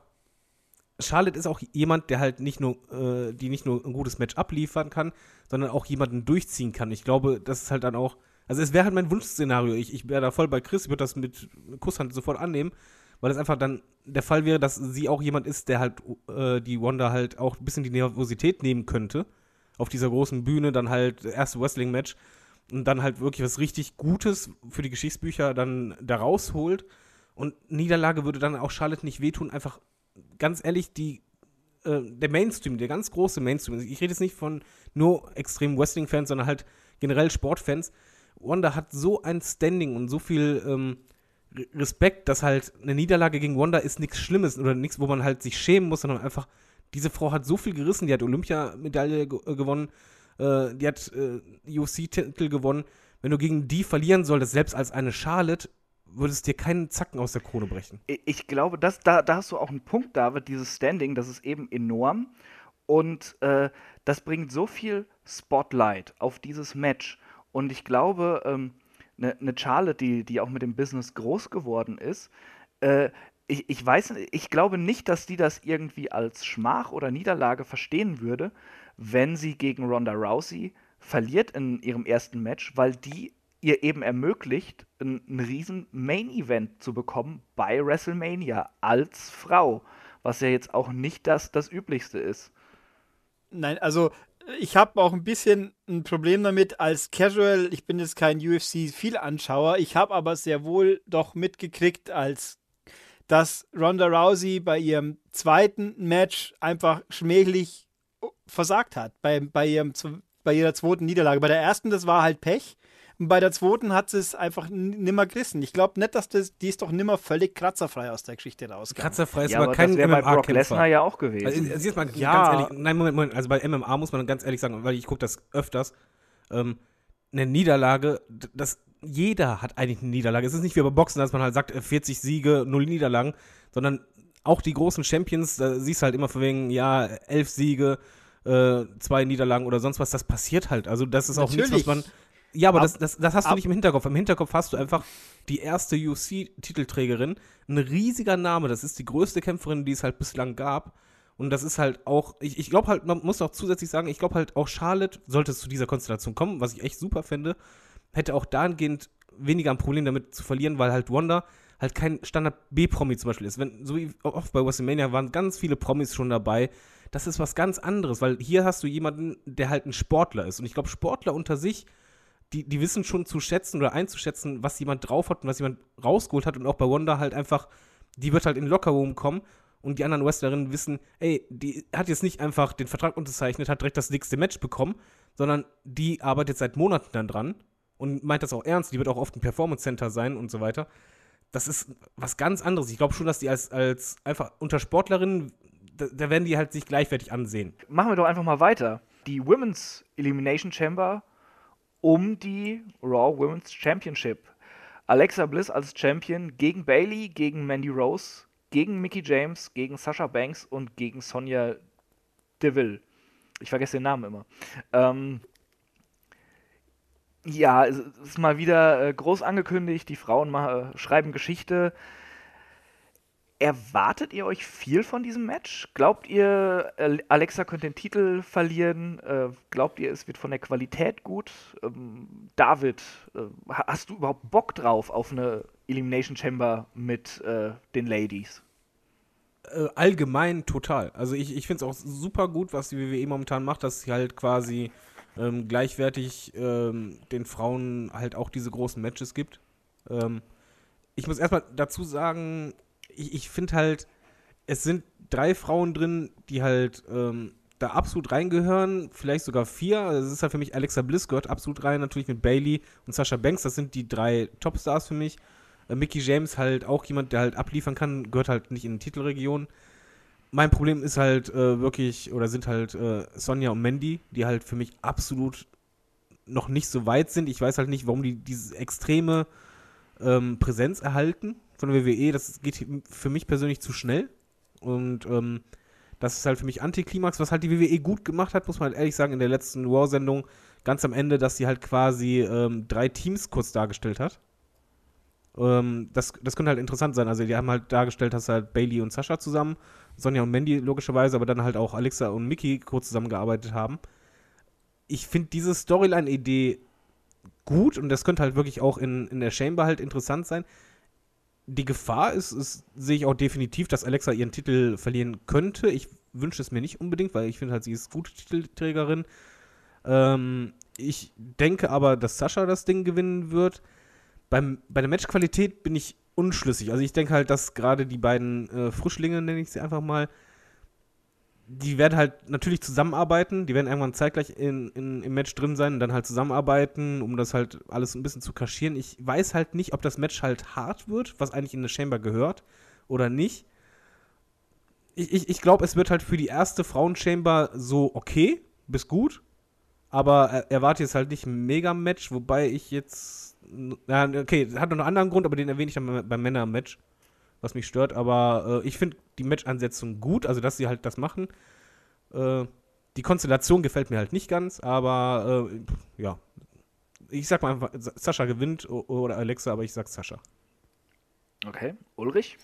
Äh, ich bin ein bisschen, ich weiß nicht, ich erwarte nicht wirklich viel. Also ich erwarte, dass ich an äh, solide unterhalten werde, aber nicht spektakulär oder irgendwas, weil auch einfach mir die Charaktere überwiegend einfach nie, zu wenig geben. Ich finde, ähm, ich, ich würde eine Überraschung gerne erleben wollen. Und zwar Al- Alternative 1, die ziehen jetzt, gut, die nicht ganz so große Überraschung, Sascha Banks turnt jetzt dann endlich mal. Das wäre okay, finde ich. Ähm, weil dann, dann wirkt sie für mich auch wieder mal ein bisschen interessanter, weil ich, ich wäre mit, ich finde, ja, Sascha Banks Face finde ich irgendwie langweilig inzwischen. Ähm, obwohl Bailey Heel wäre auch sehr lustig. Das funktioniert das ganz bestimmt gar nicht. Ähm, oder was ich cool fände, wäre so die, die, der Nostalgie-Feelgood-Titelgewinn, dass Mickey James irgendwie gewinnt. Weil ich fand, das war mein Lieblingsmatch von Asuka mit Mickey James in NXT. Und deswegen würde ich gerne sehen, dass die gewürdigt wird, nochmal angemessen, dass die in ihrem hohen Wrestleralter, sag ich mal, die ganze Sache hier so mitmacht und einfach, ja, das wäre, ich fände es gut. Ich fände es richtig gut und ähm, ich überlege, wer wäre denn überhaupt sonst noch da im Roster? Außer Dana Brooke gibt es doch niemanden mehr, oder? Der hier nicht auf der Karte ist. Äh, nicht wirklich viel. Was ich noch anmerken möchte, äh, warum ich denke, dass Sascha gewinnt, dass es, dadurch hätte Alexa einen Rückkampfklausel und äh, da wäre Asuka dabei und dann hätten sie halt ein Triple Threat Match bei WrestleMania. Ja, gut, also Das- Ja, oder, oder vielleicht sogar ein Four-Way, je nachdem, was passiert mit Oder Four-Way mit. Nia Jax da drin, genau. Da, da, ich, ich denke nämlich auch, es wird das große Einzelmatch geben und es wird dann ein äh, Multi-Women-Match geben bei WrestleMania. Oder könnte ich mir zumindest vorstellen. Ähm, sonst, ich, ich- ich finde diese Idee mit dem Feel-Good-Moment extrem schön, habe ich auch schon drüber nachgedacht. Ich weiß nur nicht, ob, ob Mickey dafür mo momentan ähm, over genug ist, weil sie ja auch viel auf die Fresse bekommen hat. ja, aber Ähm, Zack Ryder hat auch gewonnen und alle haben ja. sich gefreut einen Tag lang und dann hat man es ja Hast schon schon wieder umgedreht. Also ich, ich persönlich würde es auch sehen wollen. Also, also ich, ich würde mich freuen, wenn es so kommt. Aber ich habe auch im Gefühl, ähm, dass äh, Sascha das Ding holt, weil sie, äh, ja, ich glaube, ich glaub, sie, sie turnt heel endgültig. Sie wird irgendwie äh, Bailey schön verarschen. Und Das passt ähm, auch, weil Bailey ist, dann- ist das ideale Opfer.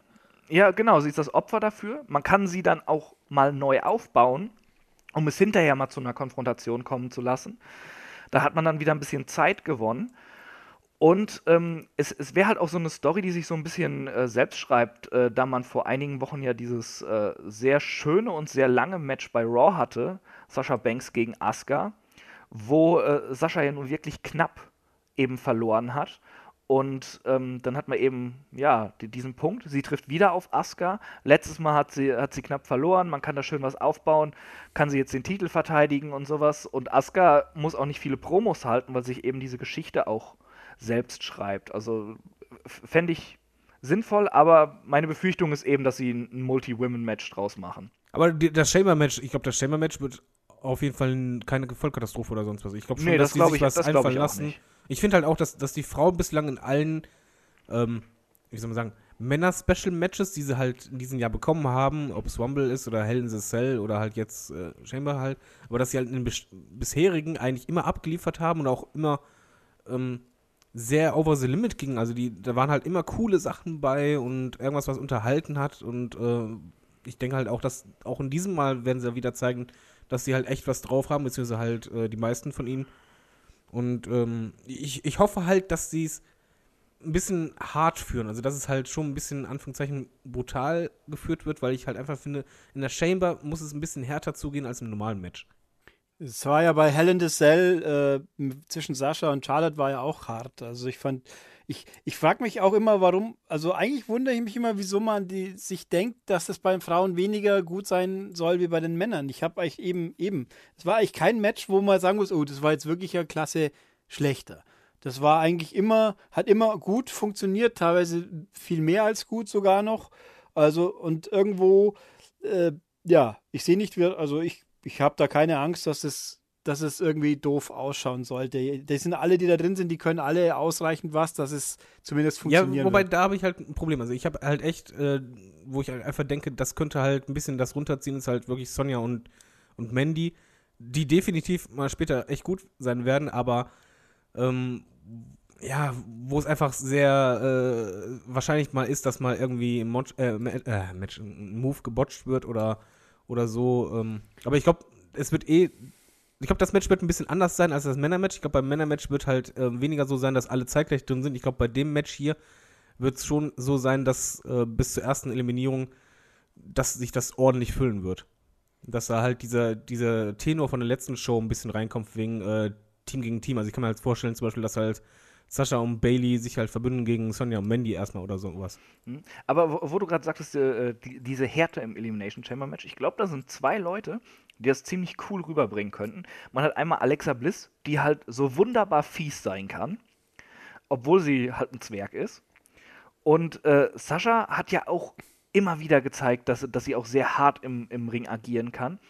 Und ich glaube, das wäre auch eine coole Match-Story, sollte man auf einen Heel-Turn von Sascha hinarbeiten, dass äh, Sascha sich äh, sehr Bliss-ähnlich verhält irgendwie, dass sie immer mehr auch in so ein Muster fällt eben.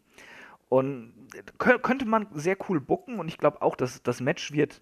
Ähm, ich glaube glaub nicht, dass es extrem geil wird, aber es wird auf jeden Fall ansehnlich und unterhaltsam. Und äh, Mandy Rose und Sonja Deville äh, können eigentlich nur daraus lernen, dass sie in so einem ja, Hochkaräter-Match jetzt schon mal stehen. Und äh, ja, zur Not müssen sie halt schnell eliminiert werden. ich kann Aber, mir auch einen miesen ja. Spot vorstellen von Mickey James. Sie hat zum Beispiel bei TNA ist sie auch vom äh, beim Käfig-Match einfach mal vom Käfig runtergesprungen und so. Also die traut sich sowas auch schon mal zu. Mhm. Ja, aber halten wir einfach mal fest, äh, wir gehen alle von ordentlichen Kampf aus. Und dann kommen warte wir mal. auch mal, wir, wir reden schon wieder mal, so lang. Warte mal. Okay. Äh, welche Sieger haben wir jetzt getippt? Also ich habe Sascha gesagt. Ich habe auch Sascha gesagt. Ich habe Ulrich gesagt, habe ich, oder? ja, ich hätte gerne Mickey James. Sage ich jetzt, bleibe ich mal bei. Okay. Ja. Okay. okay. Dann belassen wir es dabei. Kommen wir doch zum Main Event. Wir, wir quasseln nämlich ganz schön viel heute. Äh, das ist die Number One Contenders Elimination Chamber for a WWE Universal Championship Match at WrestleMania 34. Meine Güte. Ähm, diesmal mit sieben Leuten, nicht nur mit sechs, weil es eben diesen Double Pin gab von äh, Finn und Rollins an, ja, wem auch sonst, Bray Wyatt. Ähm, Braun Strowman gegen Elias, gegen Finn Bella, gegen John Cena, gegen Roman Reigns, gegen Seth Rollins, gegen The Miz. Äh, alleine vom Vorlesen bin ich jetzt schon fast heiser. Deshalb äh, ganz schnell zu Ulrich. Was erwartest du dir von dem Match? Ähm, ich weiß es nicht. Ähm, es ist schwierig. Äh, ich, ich, erwarte mir, ich erhoffe mir gute Unterhaltung mit ein bisschen weniger einfach stumpfen draufhauen. Aber das Good Brown darf schon gerne stumpf draufhauen, das funktioniert schon. Ähm, und ein bisschen mehr, äh, wie soll ich sagen, akrobatisch. Das klingt blöd. Also ein bisschen, bisschen mehr, ich möchte gerne ein bisschen Dynamik drin sehen. Ich meine, da sind ja genug äh, ähm, agile Leute drin, überwiegend. Ähm, ich wünsche mir auch, dass Elias eine gute Rolle spielt, weil ich den irgendwie faszinierend finde. So wenig ich ihn, äh, mich interessiert hat bei NXT, so gut finde ich ihn jetzt. Also der hat einfach was, finde ich.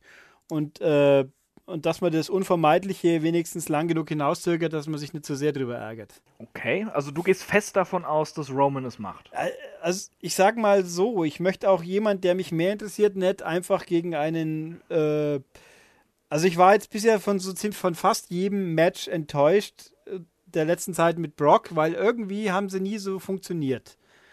Selbst wenn die und, und das Beste war noch, glaube ich, mit, mit Samoa Joe. Aber teilweise das mit Braun ist irgendwo, wo man sich denkt, das muss doch eigentlich echt cool sein. Also die One-on-One-Matches vor allem. Und irgendwie haben sie nicht funktioniert, also nicht für mich begeisternd genug funktioniert, dass ich sagen hätte, das hat sich gelohnt. Und wenn jetzt ein Roman schon eh äh, wieder dann, ja, dann lass halt Roman gegen, gegen Brock. Das ist schon okay. Was, dann, dann haben wir es hinter uns, so ungefähr. Idealerweise würde ich gerne Braun Strowman sehen, dass der den Titel gewinnt, weil es einfach gut wäre. Aber das wird nicht, kann ich mir jetzt nicht vorstellen. Und Cena kann den Titel jederzeit immer mal wieder gewinnen. Das, also muss, der, muss ja jetzt nicht jetzt sein. Okay. David? Ich finde es immer cool, wie unterschiedlich äh, Wahrnehmungen sind. Bei mir war zum Beispiel so, dass ich halt die letzten letzten Matches alle echt cool fand. Also ich, sowohl gegen Goldberg fand ich gut, ich fand gegen Samoa Joe richtig gut, ich fand halt äh, das Triple Sweat gut. Ich finde auch generell, dass Lesnar halt mit Big Man besser harmoniert und funktioniert als äh, mit normal gebaut. Ich meine, AJ Styles hat auch funktioniert. Ähm, ich, um es vorwegzunehmen, ich rechne ganz klar mit Roman Reigns. Es wird halt dieses Match geben, was halt die WWE unbedingt will. Ich will es persönlich nicht.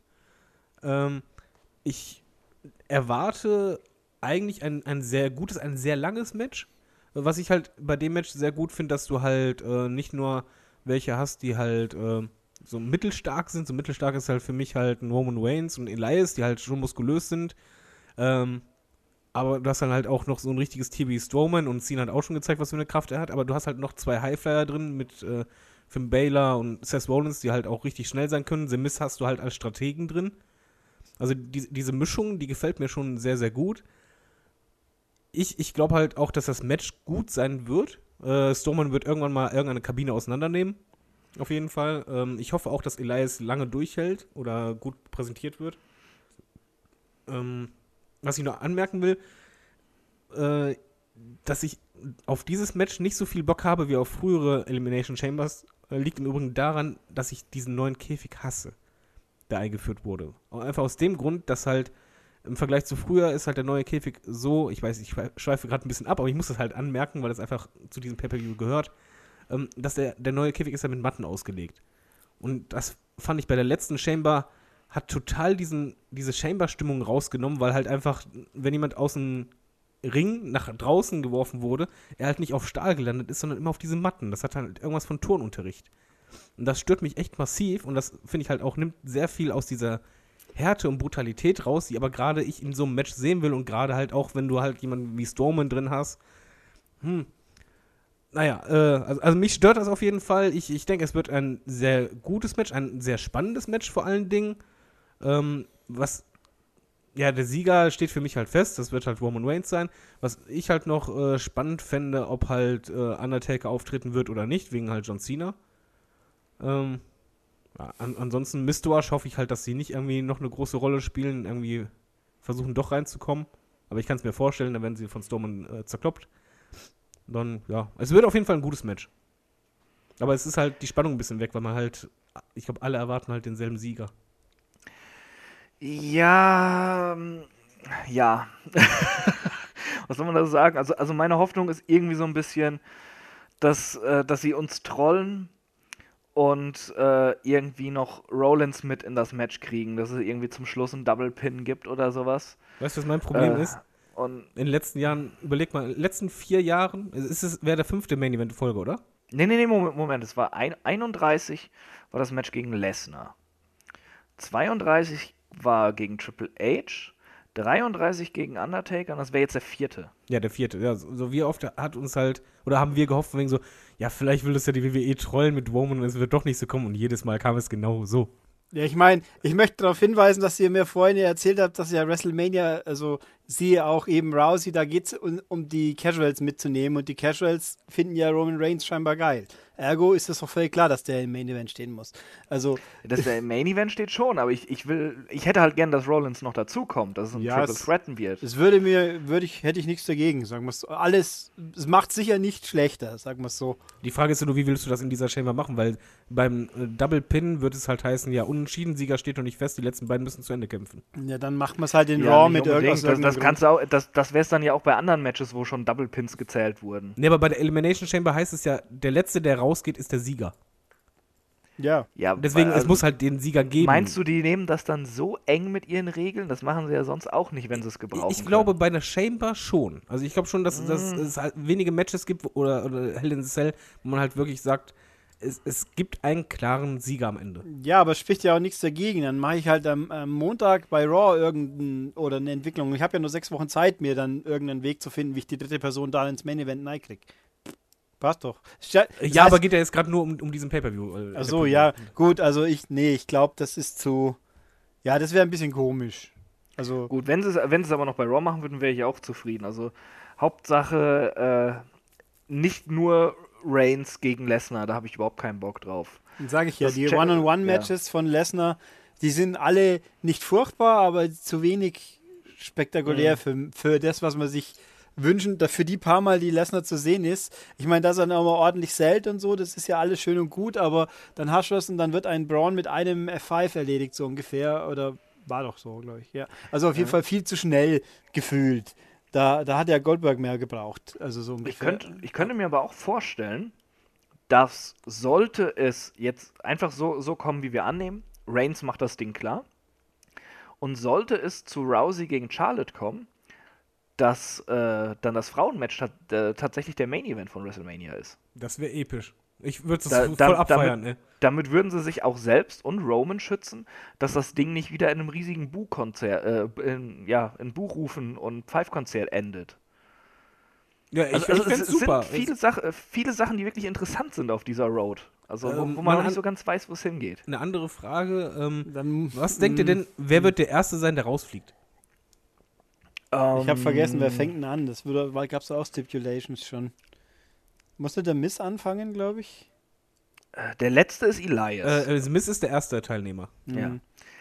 Äh, Ich würde auf Finn Balor tippen, weil der in dem ganzen Match gefühlt für mich keine Rolle spielt. Der hat keinen Widerpart, keinen natürlichen. Also Braun, Ja, ist, ja. Braun steht für sich, äh, Elias und John Cena werden irgendwie ins Kabbeln kommen, Roman Bo- und Strowman hat noch Miss, Miss ein bisschen als Gegenpart nach ja, dann, dann, dann wird es ja sogar noch mehr dazu passen. Dann hast du Miss und Strowman, Reigns und Rollins sind immer irgendwie verbandelt.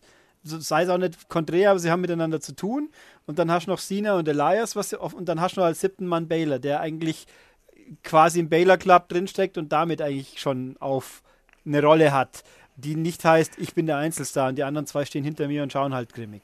Ähm, also ich würde annehmen, dass ein Baylor als erster hinausgeht, weil der einfach am irrelevantesten vom Feld ist im aktuellen ja, ähm, ich, Zusammenhang. Ich, ich würde auch sagen, ent, entweder Baylor, eben, ich, ich will nicht unbedingt irrelevant sagen, sagen weil, weil mir das äh, zu sehr wehtut, weil ich Baylor so sehr mag.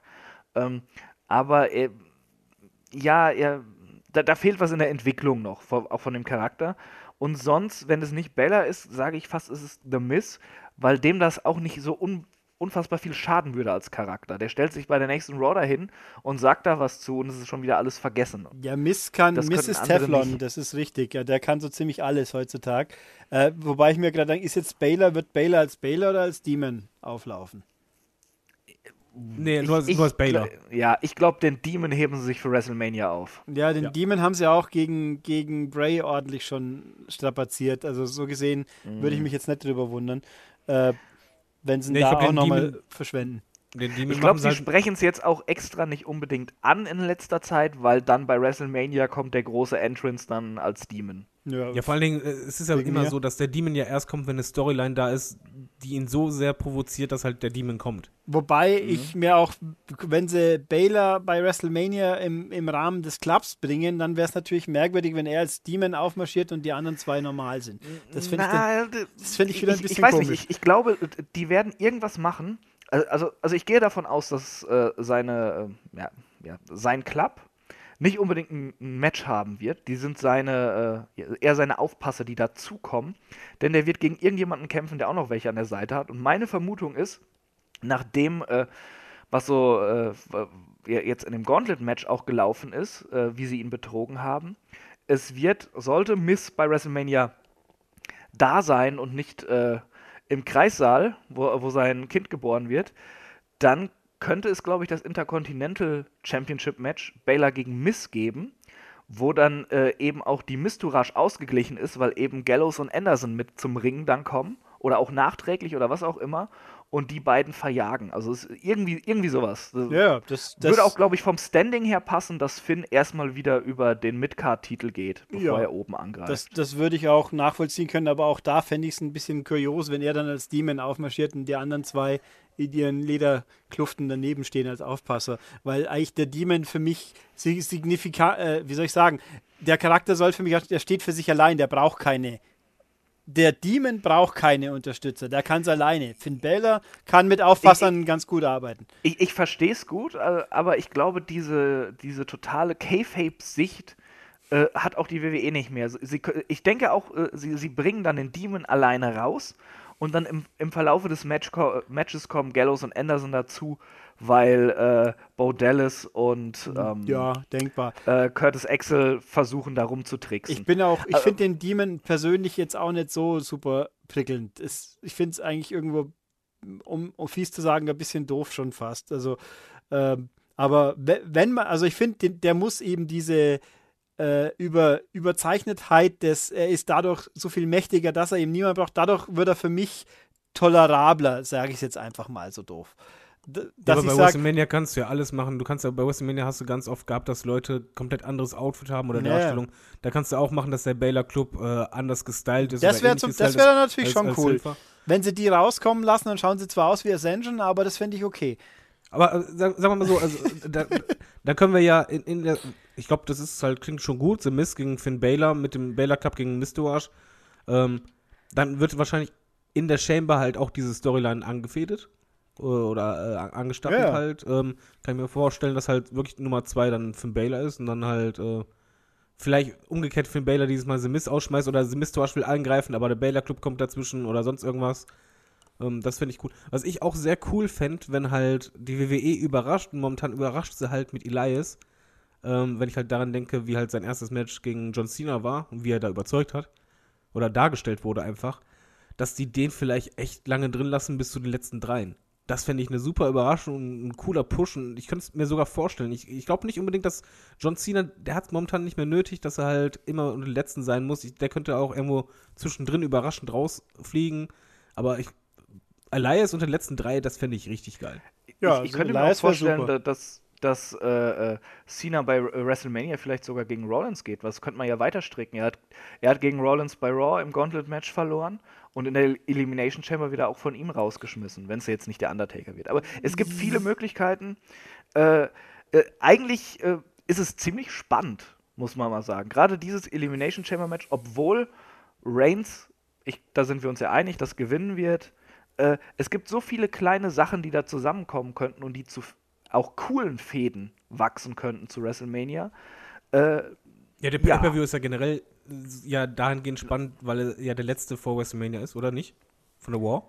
Von, von Raw, Raw ja. ist es der letzte vor Ja, WrestleMania, ist genau. Es kommt noch Fastlane von SmackDown und dann geht's auch schon nach New Orleans. Ja, und das Interessante ist dann halt natürlich, die WWE, also zumindest als Fan erwartest du, oder kann es halt sehr gut sein, dass halt bei diesem Pay-Per-View rauskommt, welche Matches bei WrestleMania kommen könnten.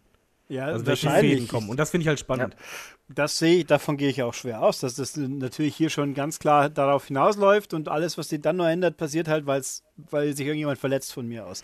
Ähm, Aber, also ich finde, Sina, ich sehe halt Sina und Elias eigentlich als nächste logische Konsequenz, weil sie es einfach schon viel zu offensichtlich eingeleitet haben, dass jetzt einen, Ray, einen Rollins da noch rein zum Schubsen wieder, das fände ich ein bisschen komisch, weil dann quasi Elias auf die Warteschleife geschoben wird. Na, ich, ich weiß nicht. Bei Elias, sie gehen so langsam vor. Ich habe letztens mal so nachgedacht, was cool funktionieren könnte, ja, wenn man Elias Spotlight geben will, ohne ihn äh, zu verheizen oder vielleicht auch verlieren zu lassen oder so. Weil, weil er gerade eben außerhalb des Rings so gut mit einer Crowd connected. Die WWE hat ja nur immer sehr gerne einen Host bei WrestleMania.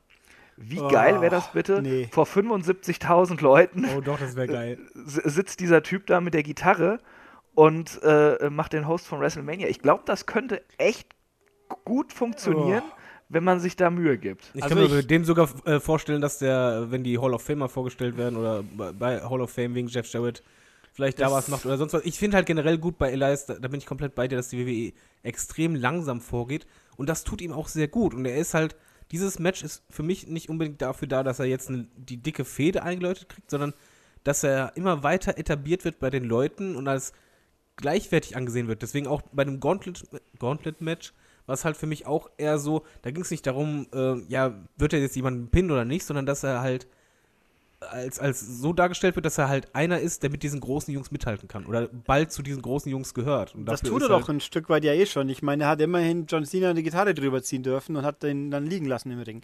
Das ist Ja, aber für noch mich nicht mehr. Das ist, das ist so langsam. Das ist gut.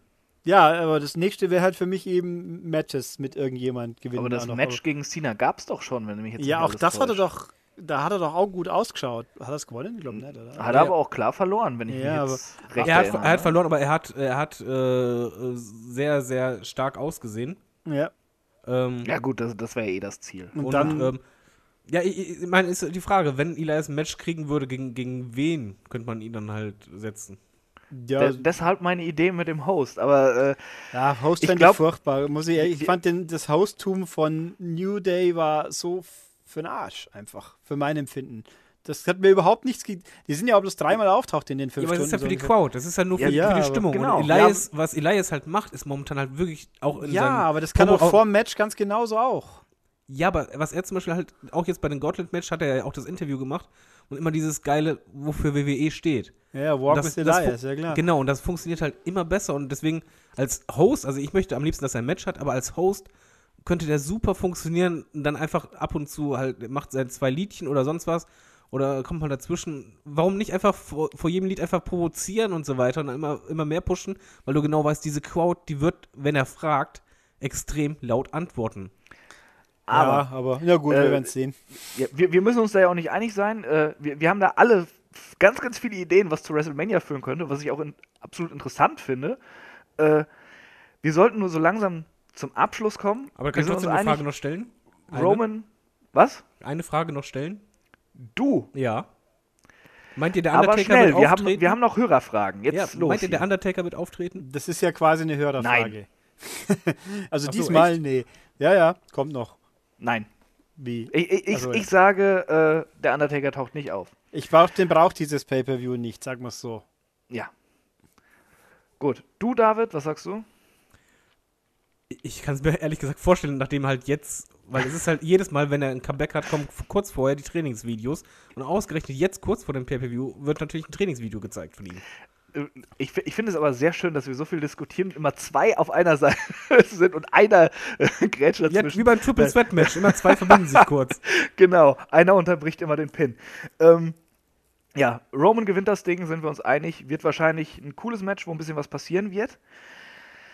Äh, lassen wir uns überraschen. Kommen wir aber doch jetzt mal zumindest noch zu ein paar Hörerfragen, denn alle werden wir nicht schaffen, weil wir so unfassbar viel geredet haben. Wir wollten das eigentlich kurz halten. Hat unglaublich gut geklappt mal wieder. Äh, fangen wir doch direkt äh, mal mit dem Christian an. Der hat per Mail gefragt und ich spreche nicht von mir selbst. Wie fandet ihr das Gauntlet-Match bei Raw? Für meinen Geschmack war das Match viel zu lang, obwohl ich es gut finde, dass wieder mehr Wert auf das In-Ring-Produkt gelegt wird. By the way, das Elimination Chamber Match von 2015 war Slapstick pur.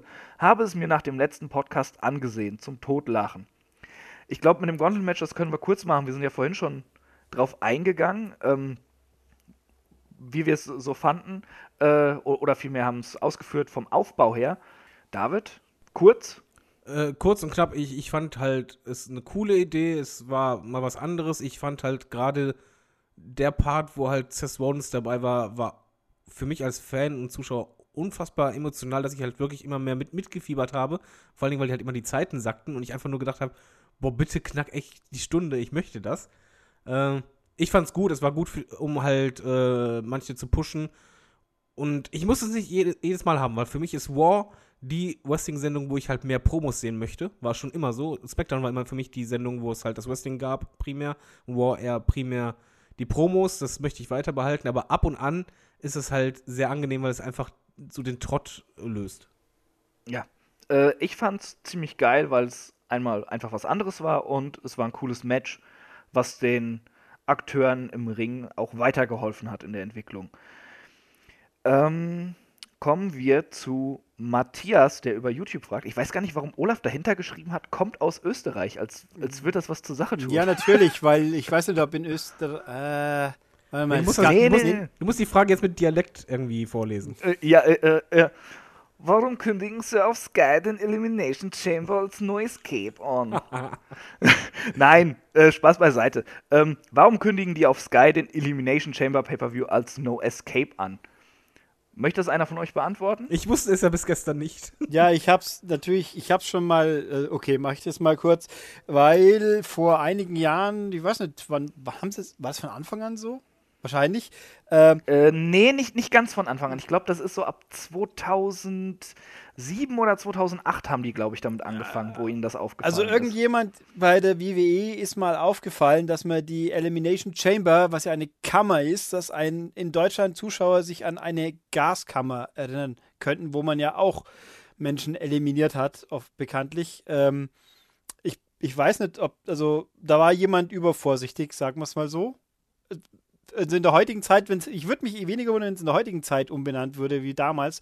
Aber äh, und jedenfalls, das wurde halt offensichtlich beibehalten, jetzt auch seit die WWE wieder auf Sky kommt. Also da, was mich auch ein bisschen wundert, weil äh, erstens mal. es war, glaube ich, letztes Jahr auch so. ja, ich glaube auch, ich- aber ich, Ich meine, ich habe eine Mail von WWE bekommen, hier, lieber Network-Kunde, No Escape ist jetzt auf Deutsch verfügbar. Also jedenfalls, das ist der Grund. Und das wird so auch durchgezogen, wobei, also ja, halt nach außen, während der, die, die Chamber heißt aber weiterhin Elimination Chamber. Also es ist eigentlich ein bisschen inkonsequent in der deutschen Kommentierung, aber es ist halt, wie es ist. Und das ist der Grund, ja. Ich glaube, es ist auch so ein bisschen eben für Leute, die sich nicht mit Wrestling auseinandersetzen, dass dann nicht auf einmal aufgebrachte Mütter anrufen und sagen, äh, das, das klingt aber ganz schlimm, was macht Also, ihr denn da? also ich finde es ein bisschen, weil es Also, halt einfach nicht so ja. offensichtlich ist. Offensichtlich war das, was der WCW mit der Solution beinahe passiert wäre. Das war, Mhm. das war sehr unklug, aber ich weiß nicht, Elimination Chamber, warum man so naheliegend auf die Idee kommen sollte, dass man das assoziieren würde damit. Also Ich, ich, da, das ist es, was ich meine. Ich glaube, wir als Wrestling-Fans verschwenden da keinen Gedanken dran. Aber wenn einer einfach nur Eliminations- oder Eliminierungskammer liest, dann äh, weiß der halt nichts damit anzufangen und schließt dann vielleicht eben auf äh, die Geschehnisse im Konzentrationslager. Ja, ist vor allen Dingen das Äh, Problem, d- dass halt in, das- bei den deutschen Kommentaren. Außenwirkung halt einfach. Entschuldigung fürs Reingreifen. Ähm, Kein Problem. es ist halt auch das Problem, dass im deutschen Wrestling bei den Kommentatoren sehr, sehr vieles mal eingedeutscht wird. Und in dem Fall kannst du es halt wirklich nicht aus deinem Grund halt, den du gesagt hast. Das ist halt dann echt tricky. Allerdings, was ich immer lustig finde bei den deutschen Kommentatoren, wenn sie es eindeutschen, ist es das Ausscheidungskammer-Match. Wo ich immer vor Augen habe, wie, wie, die. Leute, wie die Leute sich gegenseitig mit, mit ihren Fäkalien bewerben. So, war klar. Aber, weißt du, Chris ist äh, beim Podcast dabei, ist immer mindestens ein Fäkalspruch dabei. Immer. mit bisschen Kaviar geht alles besser, oder? Ach du Scheiß. ja, vielleicht kommen noch Two Cups und Äh, One Girl. ich, äh, nee, ich, one ich girl, two glaube, cups. wir kommen besser zur nächsten Frage. Ja, bitte. Ähm, äh, auch aktuell vom Raphael, der hat uns eine Mail geschickt. Was haltet ihr vom neuen Pay-Per-View-System der WWE? Meine Idee, ich würde die Main-Eventer ähnlich wie bei Brock Lesnar weniger in den Weeklies einsetzen und stattdessen auf die Mitkader setzen. Die Main-Eventer könnten dann bei den Pay-Per-Views auftreten. Dadurch würde man auch verhindern, dass man bestimmte Matches schon bei Raw oder SmackDown gesehen hat. Äh, was hältst du davon, Ulrich? Ja, natürlich. Ich meine, das, das ist das System, was NXT fährt, wenn man mal so will. Was, ich meine, NXT ist natürlich, die haben ja eh nur eine Stunde pro Woche, aber wenn man mal guckt, wie oft ist Patrick, ist der Velveteen Dream vor, zwischen den zwei Takeovers im Ring gestanden? F- Also im Fernsehen einmal oder gar nicht? Einmal, glaube ich. Wie oft steht ein Johnny Gargano zwischen einem NXT äh, zwischen den Takeovers im Ring einmal oder zweimal. Die allermeisten stehen ganz selten im Ring und deswegen freut man sich so richtig, dass man sie wieder sieht. Also, das finde ich völlig okay. Ich meine, bei. Finde ich ist jetzt aber ein schlechter Vergleich, weil NXT ist ja halt auch aufgezeichnet. Die, die haben Natürlich, ja vier, aber fünf, sechs Shows Schon, hintereinander. aber du, das ist schon richtig, aber trotzdem kannst du zum Beispiel die Street Profits hast du quasi drei Wochen am Stück gesehen. Und äh, aber, also wenn jemand gefeatured werden soll, dann kommt der auch mehrfach hintereinander. Äh, Elias, glaube ich, war auch jede Woche zu sehen in seiner NXT-Zeit und jeder Woche gleich langweilig so ungefähr. Äh, wohingegen du jetzt zum Beispiel äh, das, das Iconic Duo hast du auch schon seit langem gar nicht mehr gesehen. Also äh, natürlich ist NXT ein anderer Fall wegen aufgezeichnet und nicht live, das ist schon richtig, aber ich, ich wollte halt damit sagen, es funktioniert. Äh, Ja, Manchmal, ja, man wünscht sich, dass man sie öfters sehen könnte und nicht äh, schon wieder. Ich habe das doch schon mal gesehen. Das funktioniert hier einfach. Und bei beim im, in den Main Roastern sieht man sie halt eh alle jede Woche und sagt dann, jetzt kämpft halt ein Matt Hardy schon wieder gegen Wyatt. Das hat doch im Raw erst gesehen. Oder schon mal und nochmal. Oder äh, nehmen wir mal SmackDown kurz rein. Jetzt kämpfen also dann halt schon wieder die Usos und äh, Mhm. Und die Dings Ich- ich- New Day. ich- ich so gut ja das Match auch ist, aber nee, also ja, also ich bin voll dafür. Ich fände das gut. Ich, ich, wo- ich wollte da auch gar nicht groß widersprechen. Ich sehe es nämlich auch so ähnlich. Ähm, es muss einfach eine bessere Aufteilung her. Nur, äh, ich, ich glaube nicht, dass man das äh, erreicht, wenn man hier, hier steht ja stattdessen, also dass man wirklich eigentlich nur mit Kader zeigt so, und ja, sich die gut, das großen schönen. Pay-Per-Views aufspart. Das kann man nicht machen. Auch, äh, auch Main-Eventer brauchen Aufbau. Und das, das geht auch nicht nur durch Promos und sowas. Es muss eine gute Mischung her einfach. Ähm, bei Raw ist das nur das eben das Problem, dass die Sendung drei Stunden läuft und man die irgendwie füllen muss. Und man muss die auch interessant halten über diese drei Stunden. SmackDown kann, könnte das besser gelingen, wenn die momentan nicht äh, ja, wirklich eine, eine Booking-Katastrophe da hätten.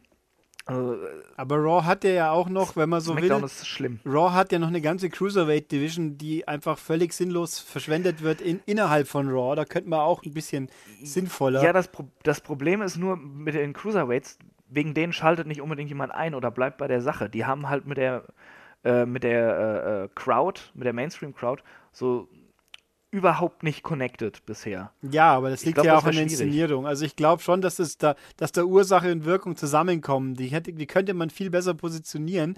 Und wenn, wenn eine Mainstream-Crowd mal einen Dunn gegen einen, wie heißt der? Tyler Bates sieht und dann begeistert ist, dann würden die auch sagen, hey, die sind auch cool. Äh, man müsste es halt einfach nur machen und nicht so drei Minuten hin und her rennen und dann quasi die Main Roaster ein bisschen schmaler und dann wirkt es natürlich automatisch nicht so. Klar, ich glaube nur nicht, dass man das über, irgendwie übers Knie brechen könnte. Da bräuchte man wirklich einen längeren Aufbau, bis das funktionieren könnte. Ja, aber es, es würde theoretisch gehen. Das ist das Hoppla Hopp natürlich. ja. Also, Aber wir werden ja sehen, was passiert, aber pff, ja. das, ich glaube nicht, dass die WWE das machen wird. Äh, da, es muss eine bessere Mischung her, aber das ist, diese drei Stunden, die killen halt vieles. David, ja. Was sagst du dazu? Ähm, man muss auf jeden Fall unterscheiden zwischen In-Ring-Zeit, also wirklich Matchzeit und halt Anwesenheit, also Zeit vor der Kamera. Ich finde halt es nicht unwahrscheinlich, dass WWE irgendwann umswitchen wird, und zwar in naher Zukunft, weil es ist ja ähm, durchgesickert, dass wohl Triple H jetzt demnächst halt deutlich mehr Macht kriegen wird, weil halt äh, Vince sich auf seine Football-Liga konzentrieren äh, will. Ich, ich kann mir das halt wirklich vorstellen, dass man es halt eher so macht, dass man bei den Main-Eventern einfach die Zeit in Ringen halt zurückschraubt, dass sie halt einfach nicht jede Woche ein Match haben, sondern halt eher dann in, in Promos und dann nochmal ein Backstage-Segment zu sehen sind. In der Attitude-Zeit hat man das zum Beispiel ähnlich gemacht. Da war halt auch nicht, dass Stone Cold jede Woche ein Match hatte, sondern er hatte dann zum Beispiel innerhalb äh, der Sendung halt dann äh, eine Promo und dann anschließend noch Backstage irgendwie was. Und ähm, warum nicht? Also mir wäre das auch persönlich lieber, erstmal auch für die Storyline.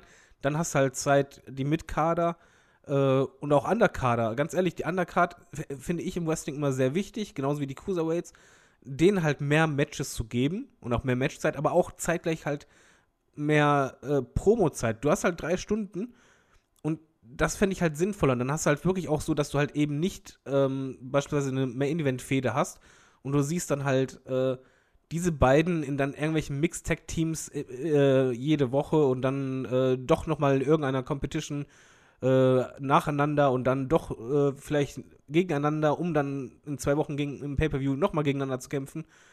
Das, also ich finde halt schon, dass man halt äh, die, Pay äh, die Pay-Per-View, die, die Match-Anzahl von Main-Eventern deutlich reduzieren sollte, aber das heißt ja nicht, dass du die rausnimmst. Die müssen auf jeden Fall da sein, weil du musst die Halle voll kriegen und du brauchst die Zuschauer.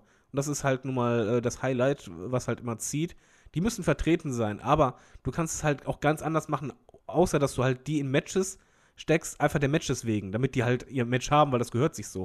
Und das stört mich halt schon seit längerem massiv und ich hoffe, dass das geändert wird. Die Frage ist ja auch noch, was haltet ihr vom neuen Pay-Per-View-System von WWE? Ich sehe da ein Riesenproblem drin, weil erstmal, es gibt viele Gimmick-Pay-Per-Views und ähm, Das schreibt ja der, wie heißt der, Katsu Kenny Suya Okame Gaito, genau. Ist ja sein Punkt, genau. Die vielen Gimmick-Matches. Genau, und dann hast du halt zum Beispiel Hell in the Cell, da weißt du halt, okay, warte mal, du hast halt äh, von War irgendwie Main Event Fehde bei SmackDown, das heißt, die beiden müssen auf jeden Fall Hell in the Cell, dann noch die Frauen auch noch am besten Hell in the Cell. Beide Dann am besten- natürlich. Genau, und dann machen wir am besten alle Hell in the Cell. Und das ist halt einfach auch das Problem, was ich halt daran sehe. Du hast halt zwei Roster und in beiden Rostern hast du halt gespiegelt die Titel. Du hast halt äh, bei jedem den Haupttitel, den Mitteltitel, du hast den Tag Team Titel, den Frauentitel.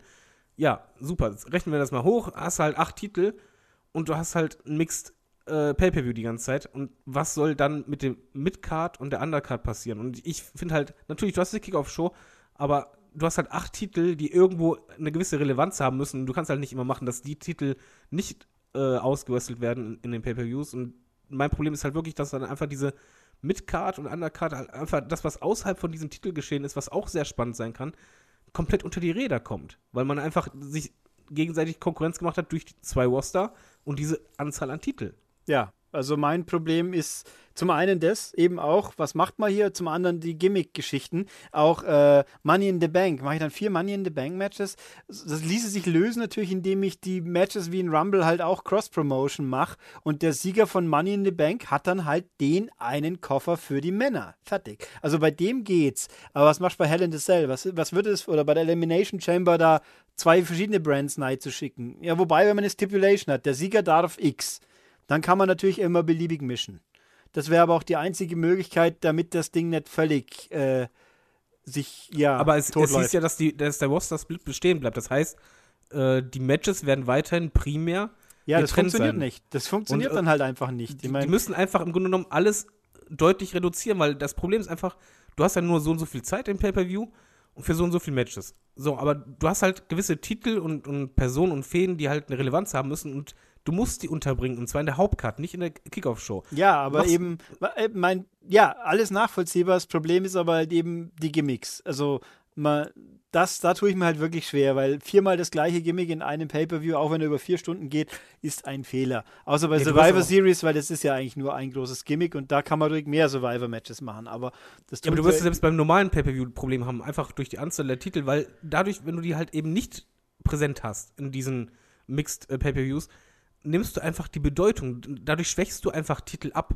Das ist einfach so, wenn halt ein Titel in zwei Pay-Per-Views in Folge nicht auf der Card ist oder in, in der Ja, aber warum, warum muss das denn immer zwei Pay-Per-Views in Folge sein? Warum wir, äh, äh, kann, kann doch auch genauso gut sein, äh, dass da äh, sich abgewechselt wird, dass dann einmal der Tag-Team-Titel von SmackDown, einmal der von Raw.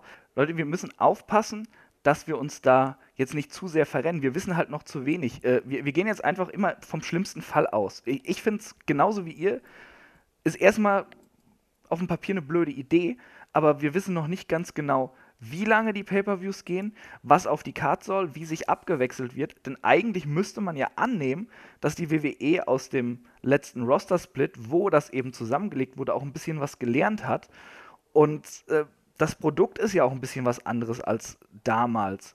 Wir, ich denke, wir müssen da ein bisschen abwarten. Ich finde es auch erstmal nicht gut, aber ich lasse mich da auch positiv überraschen, denn ich glaube nicht, dass das jetzt einfach so, so, so ein Panik-Move ist oder äh, auch äh, Kreativlosigkeit, dass das zusammengeschmissen wird. Irgendwas wird da schon dahinter stecken. Ja, aber das hat ja auch keiner behauptet. Das ist ja nur äh, eine Sorge, die man äußert. Und die Sorge ist halt bei mir persönlich runtergebrochen. Der Unterschied zu dem, was man halt früher hatte. Früher hatte man Mixed äh, Pay-Per-Views, kein Ding, aber der Unterschied war einfach, da hattest du nicht zwei Roster, die gleichwertig gespiegelt, eben mit den Titeln und mit den Divisions ähm, dargestellt wurden. Jetzt hast du halt einfach das Problem, dass früher hattest du schon das Problem, sehr viele Wrestler, äh, dann Mixed Pay-Per-Views, da sind halt viele unter die Räder gekommen, weil halt immer nur dieselben primär gezeigt wurden. Jetzt hast du aber zeitgleich das noch bei zwei äh, Divisions mit zwei Titelregionen quasi. Das ist Ja. mein Problem. Und mein, Also meine Sorge. Ja, das, das, das ist ja klar, klar, da- das kann zum Problem werden, aber äh, wir wissen halt nicht, ob sich dann auch eine Lösung für überlegt wird, Nee. denn dieses Problem sehen ja nicht nur wir. Ja, aber also was auf jeden Fall die E-Mail, die wir ja alle bekommen haben, wahrscheinlich da stand drin, es wird größer und das impliziert natürlich, dass es länger wird. Die Frage ist halt, wie gut verkraftet man das, wenn jetzt wirklich monatlich vier Stunden plus Pre-Show, die hoffentlich dann nicht auch jedes Mal zweistündig wird wie bei den großen. Aber ich finde einfach am Stück, ich habe dann doch gefühlt lieber zweimal drei Stunden in, in alle zwei Wochen wie sechs Stunden am Stück. Das ist jetzt wiederum mein Gefühl. Äh, unabhängig von, ob man in der Nacht schaut oder nicht. Aber das, da tue ich mir ein bisschen, vier Stunden am Stück, das schlaucht einfach mehr. Da, tu- da mache ich mir Sorgen. Äh, Eine kleine Frage. Erwartet ihr denn, dass die WWE vielleicht irgendwas reduziert, beispielsweise ähm, im Laufe des Jahres äh, Titel zusammenführt, also Midcard-Titles oder Tag-Team-Titles oder, oder Frauentitel? Ich würde sagen, dann sowas? sollte konsequenterweise, also inzwischen sind die einzelnen Divisionen so groß, also am Anfang, wo dann in jeder Show sechs Frauen waren, da habe ich mir auch gedacht, ja, das hätten wir auch übergreifend machen können, aber inzwischen werden es ja doch immer mehr und auch Tech-Teams, da, äh, ja, oder, oder man macht konsequent wieder einen Roster draus, dann wäre es einfach nur schlüssig, aber ich fände es komisch, wenn es zum Beispiel zwei Welttitel gäbe, aber dann nur ein Intercontinental und nur einen Tech-Titel, das finde ich irgendwie sinnfrei. Ja, es ist einfach irgendwie eine komische Aufdröselung. Und auch wenn man es jetzt wieder zusammenbringen würde, so kurz nach dem Roster-Split, das wäre irgendwie so, so, so, eine, so eine gefühlte Niederlage. N nicht nur für die WWE selbst, sondern äh, auch so ein bisschen für die Fans, weil wir hatten ja auch Bock drauf, dass, äh, dass SmackDown eigenständig ist und sie hatten ja auch Stars und SmackDown ist ja auch geil gestartet damals. Das darf man ja nicht vergessen, auch wenn das momentane Produkt wirklich schnarchig ist. Ähm, Das ist, Ich- ja, Ich habe mal irgendwo eine, einen Vorschlag gelesen, der für mein Empfinden sinnvoll hätte sein können. Man lässt die gebrandeten Pay-per-Views, hat aber ein oder zwei Featured Matches von den, vom anderen Brand. So wie halt eben AJ Styles als Gast quasi dabei war, notgedrungen, klar. Aber so, dass man halt sagt, okay, dann nimm halt den Intercontinental-Titel, wird halt auch mal jetzt im, bei Fastlane vertei verteidigt zum Beispiel, obwohl es ja eigentlich ein Smackdown-Ding ist. Oder dafür hat dann der nächste Raw äh, Pay-Per-View zwei Tag-Team-Titel-Matches. Das, also, dass man halt eben den zweiten Brand nicht monatelang wirklich äh, auflaufen lässt. Ich glaube, zwischen den Smackdown-Brand Pay-Per-Views ist jetzt über drei Monate, oder? Fastlane und der letzte davor war irgendwie im Dezember oder im, gar im November. Also sowas, aber das jetzt wird halt gleich komplett zusammengeschmissen wieder und dann, ja, also ich befürchte halt nur, dass wir dann von jedem, wenn sie eben die Brands getrennt halten, dann haben wir ja trotzdem immer die gleichen Matches. Bloß halt mehr hintereinander. Es ist einfach ein schwieriges Thema. Äh, aber ähm, der Katsu, oh Gott, Katsu Den hatten wir schon. Kenny Nee, der ist Suya zweimal, Okamegaito hat noch eine Frage. Genau, die die zweite sollten wir eben noch machen. Ja. Äh, er, er sagt, ist euch mal aufgefallen, dass die Cruiserweights nicht bei Raw waren? Einmalig oder dauerhaft? Einmalig. Jetzt, jetzt müssen wir wieder spekulieren, aber lass uns diesmal ein bisschen schneller zum Punkt kommen, Nein, Freunde. das ist ja ganz, ich meine, das war jetzt ein besonderes Raw, weil halt ein besonderes Match drin war. Da, da hat man halt einfach an anderen Stellen sparen müssen. Ich glaube nicht, dass das eine Aussage ist. Ich meine, es wäre denkbar, weil jetzt Tour 5 Live ja momentan eine eigene Identität aufbaut, die ja funktioniert und in die richtige Richtung geht. Aber ich glaube, das ist eher, das war jetzt halt eine Ausnahme, weil damit dieses Gauntlet-Match reingepasst hat. Fertig. David? Äh, ich würde sagen, einmalig oder zwischenzeitlich, weil äh, Tour 5 sich erstmal stärken muss mit dem Turnier, was das halt funktioniert und dann anschließend gestärkt wieder mehr Präsenz zeigt. Aber ich glaube, momentan liegt der Fokus auch auf, auf, das, auf das Turnier und das Gauntlet-Match, das war halt der Hauptgrund, warum die nicht dabei waren. Äh, ja, da, da, das sehe seh ich nämlich auch so. Ich bin mir jetzt nicht ganz sicher. Ich glaube, bei der Raw davor waren die auch nicht, oder? Das könnte nicht, natürlich dran sein. Also es würde ja Sinn ergeben, momentan durch dieses Turnierformat, dass sich das konzentriert auf jetzt gerade Tour 5 Live. Aber wenn das vorbei ist und sie tauchen dann nicht wieder auf, dann würde ich sagen, up, da ist was im Busch. Aber jetzt im Moment ergibt es einfach irgendwo Sinn, dass man sie konzentriert in ihrer eigentlichen Hauptshow stärkt. Ja, äh, äh, sehe ich auch so.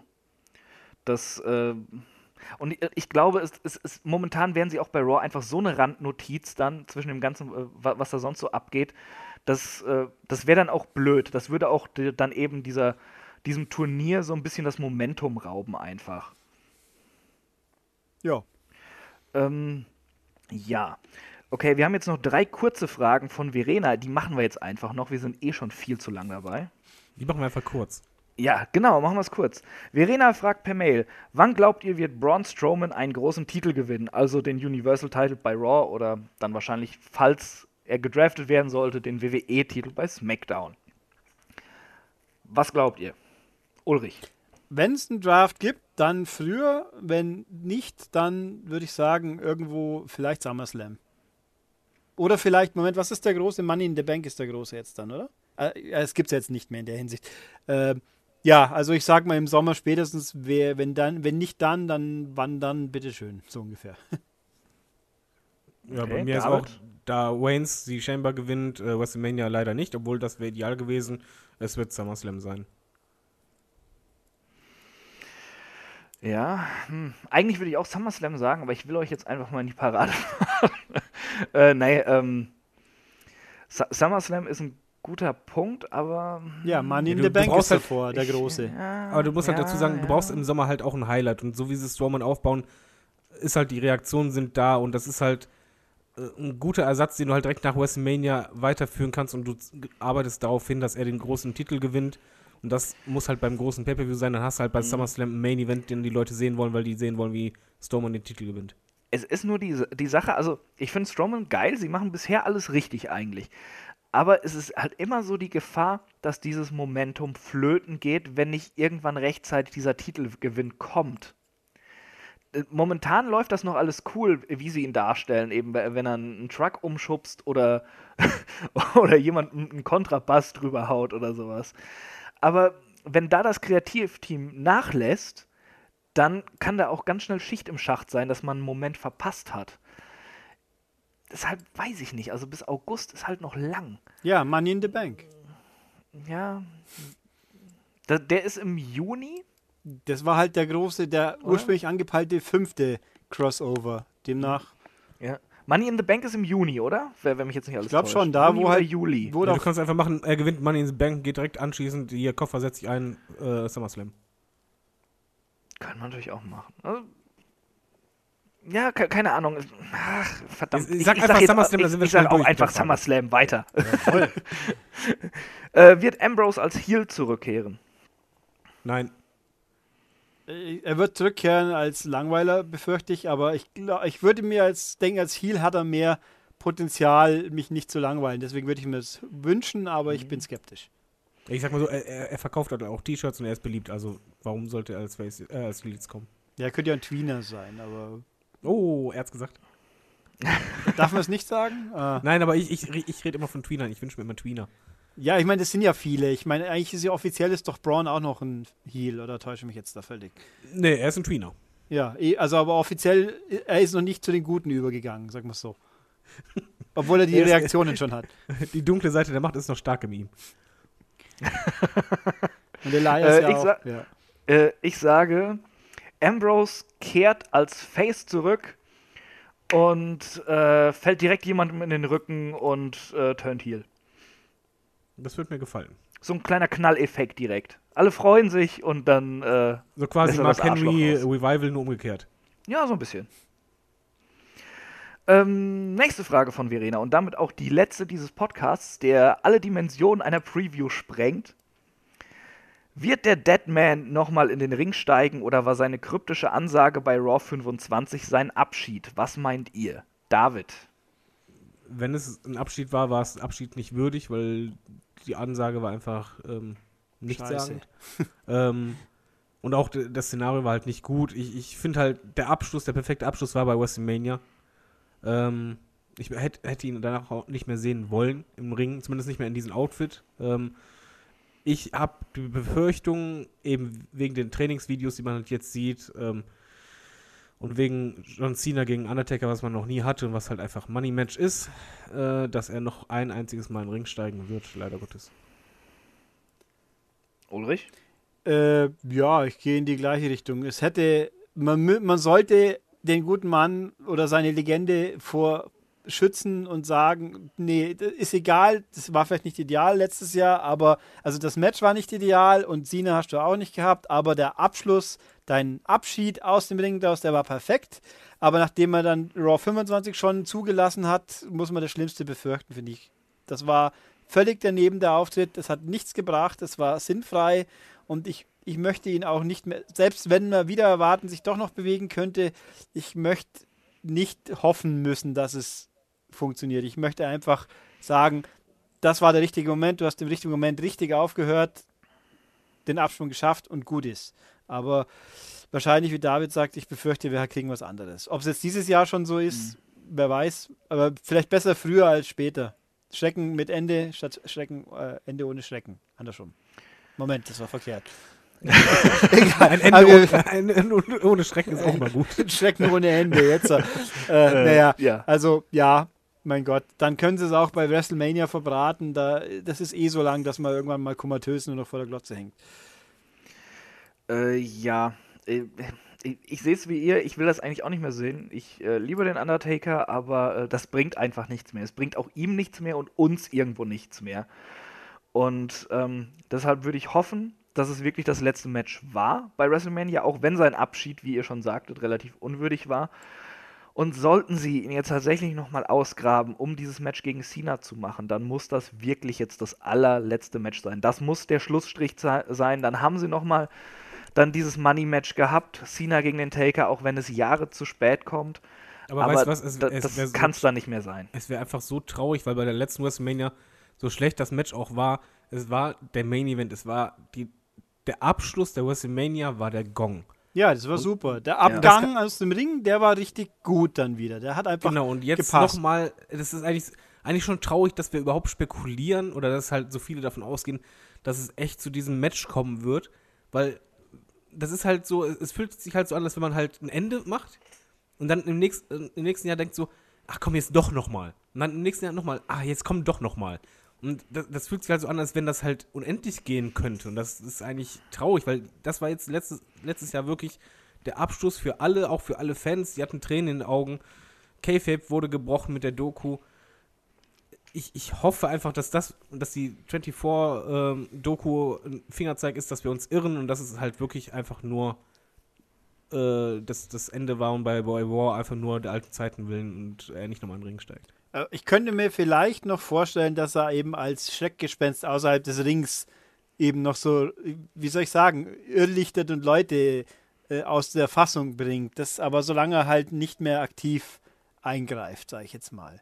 Aber hm, ob das so eine gute Idee wäre, ist für die andere Baustelle. Aber eher noch wie nochmal so ein Match wie letztes Jahr, wo, oder äh, der Rumble war ja fast noch schlimmer, wo man sieht, der Mann ist leider nicht mehr wirklich gering tauglich wegen gesundheitlich. Also wenn es jetzt, jetzt dann doch gut wäre, dann hätte es natürlich ein mega quasi Happy End, aber das Risiko halte ich für zu groß. Lieber würde ich ein Sting nochmal sehen, wenn ich ehrlich bin, aber das ist ja auch durch. Also wir sagen einfach mal, mit unserer Herzen sagen nein, unser Verstand sagt könnte sein. Ich glaube auch übrigens, um das noch ganz, das, das, ist ein gutes Fazit. Ganz, ja. ganz kurz auch noch mal, man soll sich nicht wünschen, Legenden kommen wieder, selbst wenn sie es vielleicht könnten. Ich finde auch, dass sich Kurt Engel keinen Gefallen getan hat mit seinen letzten paar Ringauftritten, auch wenn die relativ gesehen nicht so schlimm waren. Aber hätte man vielleicht auch besser bleiben lassen können. Äh, ja. Äh, ich denke, wir sind uns einig, wir, wir wollen es nicht unbedingt aber äh, befürchten es ein wenig. Ähm, das war's dann eigentlich auch mit unserem schönen Podcast. Wenn ihr uns Fragen stellen wollt, dann äh, tut das auf YouTube, Facebook, über Twitter. Äh, natürlich auch über, äh, wo sind wir noch? E-Mail, Fragen äh, Genau, E-Mail, Fragen sorry. War ein langer Abend. Äh, bewertet uns bei iTunes und Facebook und äh, gebt uns all euer Geld äh, auf Patreon. Ähm, im nächsten Podcast geht es weiter mit den größten WCW-Stars. Da äh, sind äh, Shaggy und Olaf, denke ich mal, am Start. Und keine Ahnung, wer sonst noch.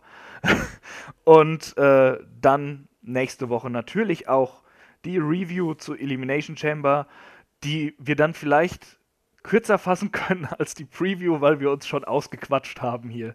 Da sind ja auch keine Fragen dran wahrscheinlich hinterher noch. Das, das Schlimme ist aber bei Reviews Wir haben noch, noch viele, viele Fragen. Auf jeden Fall äh, äh, freue ich mich, dass ihr beiden dabei wart. Äh, ich verabschiede mich ganz herzlich. Äh, macht's gut. Tschüss. Tschüss.